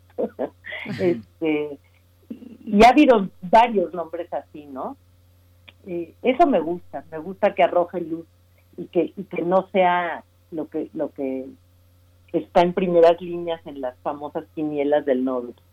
Sí, lo que es interesante, Miriam, también, tú te, te acordarás de Thomas Transtormer, que era un poeta muy amigo de Octavio Paz y muy sí. traducido y muy con, con una, una, gran presencia. Él, él se murió en el año 2000, pero desde 1997 él donó su biblioteca a, a, a, la biblioteca de Oslo. Hay un pequeño cuartito como nosotros tenemos en la biblioteca de Valderas, en la, José, en la Vasconcelos, eh, obras de muchos eh, bibliotecas de muchos escritores. Y Thomas Transtormer un poco el gobierno sueco le otorgó un privilegio de hacer una fundación y año es bianual un premio que se entrega. Y, y, justamente Luis Gluck recibió este premio pero ella ha tenido como la fortuna de tener eh, desde después de First Born su primer libro de poesía editó en Ecopress una editorial muy importante que tiene narradores anglosajones también muy importantes casi toda su obra prácticamente. Y luego recibió eh, por haber la posibilidad de hacer una guía de su propio trabajo que se publicó en sueco. Y esto le dio un enorme, un enorme prestigio. Tiene un enorme muchísimos lectores en los países nórdicos. Está traducida al islandés, está traducida al sueco, está traducida al noruego, al finlandés. Entonces, esto, este premio que le dieron, pues es como una cadenita de premios, ¿no? Le dieron el trastorno, es el premio más importante para los poetas en el mundo nórdico. Así es, tienes absolutamente toda la razón. Parece que eso es bastante un factor sine qua non, o sea, si no es conocido en ese ámbito, es muy, o sea, claro, siempre hay, eh, los premios Nobel han sido traducidos, sino cómo, cómo el jurado eh, podrá tener una, una idea sobre ellos. Y sí, sí es verdad que ella tuvo el premio Transformer, qué bueno que lo mencionas. Eh, es un poeta que yo admiré mucho y que conocí aquí en México cuando el famoso Festival de Poesía de Morelia, eh, en el que en el que él estuvo aquí todavía estaba, digamos, no voy a decir que joven, pero pero fuerte, vigoroso. Luego, pues, la vida la vida este, lo golpeó con una enfermedad, en fin, pero su poesía es una poesía viva y me encanta que, que, haya un arco entre, entre esas dos estéticas, ¿sabes? Eh, un dato, un dato, déjenme decirles un dato que se me hizo muy curioso. El padre de Louis Gluck es el inventor del exacto. se me hizo muy curioso. Sí. No sabía que el exacto, pensé que el exacto tenía más años. Sí, sí, es curioso. Bueno, un dato completamente eh, eh, interesante, curioso por lo menos. Y bueno, eh, Así es, estamos conversando con Miriam Moscona, escritora, poeta, periodista. Estamos hablando acerca de esta entrega del Premio Nobel de Literatura a la poeta norteamericana Louise Gluck y bueno, eh, todo lo que surge en torno a una discusión de la poesía ubicada en el panorama literario y en las miras también de la academia, de la propia academia que otorga el Nobel eh, año con año. Y pregunto, mm, ¿qué argumentos al menos te llamaron la atención? Eh, ¿Nos puedes comentar? Eh, aquellos argumentos que dieron el fallo a favor de esta escritora y quienes estaban también en la mira de la academia, qué otros autores y autoras, eh, con qué matices se encontraron también en esta pues en esta en este en esta en este panorama en estas miras de la de la academia. Eh, yo creo que la, la, si no mal recuerdo eh, me parece que ellos también hablaron de una poesía austera de una poesía autobiográfica, pero autobiográfica no confesional. Mm. Eh, es una poesía bien interesante. A mí me gusta que la academia haya tenido una mirada para una poesía sin esos aspavientos. Eh, la, segunda parte de, tu pregunta, Berenice, no sé si le entendí. ¿Te refieres a qué otros, qué otras nominaciones fuertes había para el Nobel? Uy, eh, bueno, año con año se vuelven a repetir, ¿no? Estaba, pues, yo creo que la, la, en, poesía, eh, en las redes sociales, días antes, aquí en México, días antes de que anunciaran el premio Nobel, yo creo que eh, la poeta más mencionada era Anne Carson. Mm. Eh, tanto por, por, por por creer que se lo iban a dar como por el deseo de que se lo dieran. Ian Carson es una poeta poderosísima, canadiense, otra lengua, otra vez la lengua inglesa. También es una poeta que trenza en su obra, digamos, e, e, está tan anclado en, su mirada toda la cuestión de los mitos y, y, en Rick Luke también, eso lo comparten, ¿eh? eh sí. hace poco leí una entrevista con eh, Ann Carson y dije, bueno, no sé, supongo que era una coquetería, pero decía que consideraba que su poesía era un fracaso. Eh, y me, me llama mucho la atención eso que mencionaban ustedes, que dijo Luis Luke, se le salió, se le salió, yo creo que no, no, no, si lo hubiera pensado tal vez no lo hubiera dicho en esa llamada telefónica. Y sí, sí es cierto que a veces eh, cuando ganas premios importantes piensas, ahora sí que perderé amigos. Sí, es que justamente es muy curioso también otro, otro, dato, Miriam, que este, bueno, ahora que mencionas a Ann Carson, yo pienso que Ann Carson es mucho más bueno, no mucho, pero sí es más joven que, que justamente Luis Gluck, que Ann, Carson nació en 1950, eh, sí, lo, que se no premia. Tanto, se llevan siete años. Sí, pero es una generación del 43, ¿no? Todos empezaron a publicar, toda esa generación de poetas en los 60. Ann Carson ya viene como, como después, aunque ha sido muy, muy este, muy notable, ¿no? Ajá, así es, así es. Eh, ¿Y qué, otros, qué otras nominaciones había, pues, de, de, poetas? Sí, hay, hay, hay muchos poetas que uno desearía que, que, lo tuvieran, este, no, no siempre son como los nombres más poderosos, pero uno siempre dice, bueno, ya le tocaba la poesía y sí, sí le toca. Eh, En fin, eh, pues nos queda... Ah, déjenme decirles que ayer fui a una librería y, pregunté por, por algún título de, de Luis Gluck y me dijeron que no tenían absolutamente nada, pero que estaban esperando eh, pues, pues la llegada de estos libros de pretextos, que seguramente algunos estaban agotados y que bueno, pues ahora sí el editor eh, Manuel Borra se ha de haber puesto la pila para para distribuirlos en todos los países de habla hispana, porque ahí está realmente toda la biblioteca, Luis, ¿no? Toda una biblioteca del Luis.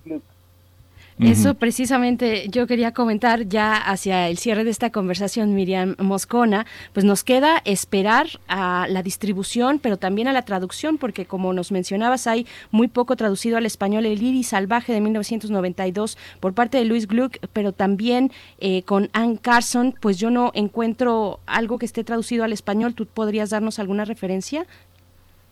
Eh, sí, hay un, hay un libro maravilloso, maravilloso que tradujo Teddy López Mil, que se llama Autobiografía en Rojo, eh, que es un librazo. Sí. Eh, y hay mucha, no, eh, Anne Carson es una poeta mucho más visitada, digamos, que Luis Luque en México, ¿eh? Sí. y, y sí está traducida al español Luis Luque, nada más que no en México. Eh, prácticamente creo que existen todos sus libros, nada más que pues es poesía otra vez. Entonces, no, no son libros que circulan, que había, pues no sé, ya quedaba un ejemplar de perdido en una librería de acá, otro de allá. Ahora la van a, la van a editar masivamente para nutrir, digamos, las librerías de todos los países hispanoamericanos. Pero, pero eh, de Anne Carson, eh, pues no sé, no sé, no sé, no me viene ahorita a la memoria, seguro cuando colguemos me voy a acordar sí, de está, libros. Ah, está La belleza del la belleza marido. del marido. Sí, que es una belleza absoluta, sí. sí. La belleza del marido y es el libro así como que ha sido el más el, el que más ha circulado. Justamente en nuestro periódico de poesía este eh, se publicó eh, se publicó un, un, ensayo largo sobre ese libro de, de, María Negroni, si no mal recuerdo, esta poeta argentina también que es ensayista y traductora, que ha sido una de las colaboradoras que ahora Hernán eh, Bravo Varela retomó también yo creo para trabajar el tema de Luis Gluck, que es así como de estas traductoras que son como de con la, con la muerte que bien de Chirinos queda un vacío enorme en la poesía eh, anglosajona para ser traducida a nuestra lengua de este grupo editorial Pretextos. Pues sí, mira, si alguien tiene curiosidad de conocer, digamos, un, un, ensayo también sobre Luis Gluck, la propia María Negroni que tú estás mencionando, está preparando un libro sobre ensayos de, poesía y uno de esos ensayos es un ensayo sobre Luis Gluck y ese eh, está publicado digitalmente mientras eh, el libro sale en, en el periódico de poesía de la UNAM. Ah, Entonces, si uno lo busca en, la red bajo el nombre de Luis Club, periódico de poesía, y María Negroni, ahí está ese ensayo que es profundo, iluminador, interesantísimo. Bueno, no dudo que muchos acudan a consultar este durante este viernes precisamente esta referencia. Nos dicen en redes sociales, muy atento a Miriam Moscona y debo decir, yo nunca había escuchado de Luis Gluck, nos dice el Francito. Y continúa, luego el tweet de Margot Glantz me regresó el color, porque ella tampoco la conocía. es claro, curioso. Se, conocen más en el ámbito de, de, poetas, es, es terrible. A veces se dice que los poetas escriben para poetas, es, es tristísimo, no, no lo digo con ninguna alegría. ¿eh? Sí, es que esto que comentas, Miriam, eh, nosotros hemos coincidido muchas veces en encuentros de poesía. Hay que decir que nuestros grandes poetas del mundo son profesores muy modestos. Digo, imagínate, Luis Gluck es profesora de inglés en Massachusetts, ¿no? Y muchos son así. Ahora que hablabas de Nuno Yudiche, este, yo tuve oportunidad de conocerlo, este, seguramente coincidimos en, en Morelia y hay que hacer también un, un pequeño reconocimiento a este hombre que ha organizado los grandes encuentros de poesía, que es Marco Antonio Campos, que ha sido un... Y, y, que ha generado muchísimas traducciones eh, de, poesía eh, en distintas editoriales independientes. Este, se me fue el nombre ahora de eh, Luis Manuel Mendiola, también el espacio. ¿no? Ha sido un traductor, la editorial que él ha encabezado, pues ha traído a nuestra lengua muchísimos, muchísimos poetas, apoyados por muchos pequeños departamentos de español en sus propias traducciones. Tenemos una gran tradición, ¿no, Miriam? La verdad es que sí, ¿eh? La verdad es que sí. Eh, México, pues, tiene otros defectos, pero sí es otro, sí es un país de, con doble P, de pintores y de poetas, ¿cómo no? Y, y los poetas eh, traducen a otros poetas. México en ese sentido sí es vigoroso. Pues qué, qué, charla tan interesante, tan además apropiada para un viernes. Te agradecemos mucho, Miriam Moscona. Y pues vamos a leer a Luis Gluck, vamos a buscar eh, lo que se pueda publicar y traducir también de su obra y con estas recomendaciones que ya nos has hecho. Eh, como siempre, un gusto, Miriam. Muchas gracias. Ahora yo les quiero preguntar algo a ustedes. A ver. ¿Puedo escuchar el programa de ayer donde hablaban de Vislava Simbrovska? Por supuesto. O ya, eh, no se guarda. Sí, Berenice es una lectora de Shimborska, pero lo ha, la ha leído varias veces y, yo creo que esas grandes intuiciones del lector han estado muy presentes aquí en Primer Movimiento. Pero ahorita nuestras computadoras están en mantenimiento, pero te prometemos que te vamos a enviar esa, esa ese poema en voz de Berenice. Ay, me encantará. Pues fue un placer hablar con ustedes. Gracias. Gracias, querida Miriam. Solo decir que no esperes demasiado, es solamente el espacio que además es breve, breve como a veces lo es la poesía, como muchas veces lo es la poesía, que dedicamos aquí un espacio a cada día un poema distinto. Eh, le damos lectura y hacemos una muy breve recomendación. Eso es lo que te puedes esperar. Pero sí, por supuesto, Simborska, y la tengo aquí, a un ladito, en una antología poética, colección Visor de Poesía, que, bueno, recomendable eh, también de Círculo de Poesía, que hace una promoción interesante. Esta traducción ahora te voy a decir, lo tenía por aquí, te lo voy a compartir. Mi traductor este favorito al español de ella es Gerardo Beltrán, que es mexicano. ¿Ya ven eh, cuánta poesía se traduce en México? La traducción es de Elzbieta Borstklevics, es la traducción. Ajá. Ya. Entonces, bueno, sí, es visor, visor de poesía y círculo de poesía. Muchas gracias, Miriam Moscona. Hasta, Hasta pronto, hasta la próxima. Chao. Nos vamos ya. Pues muy rico, muy rico programa. Eh, quédese, quédese con nuestro podcast, quédese aquí en Radio NAM. Berenice, nos vamos. Esto fue Primer Movimiento. El mundo desde la universidad. Radio UNAM presentó Primer Movimiento. El mundo desde la universidad. Con Berenice Camacho y Miguel Ángel Quemain en la conducción. Frida Saldívar y Uriel Gámez, producción. Antonio Quijano y Patricia Zavala, Noticias.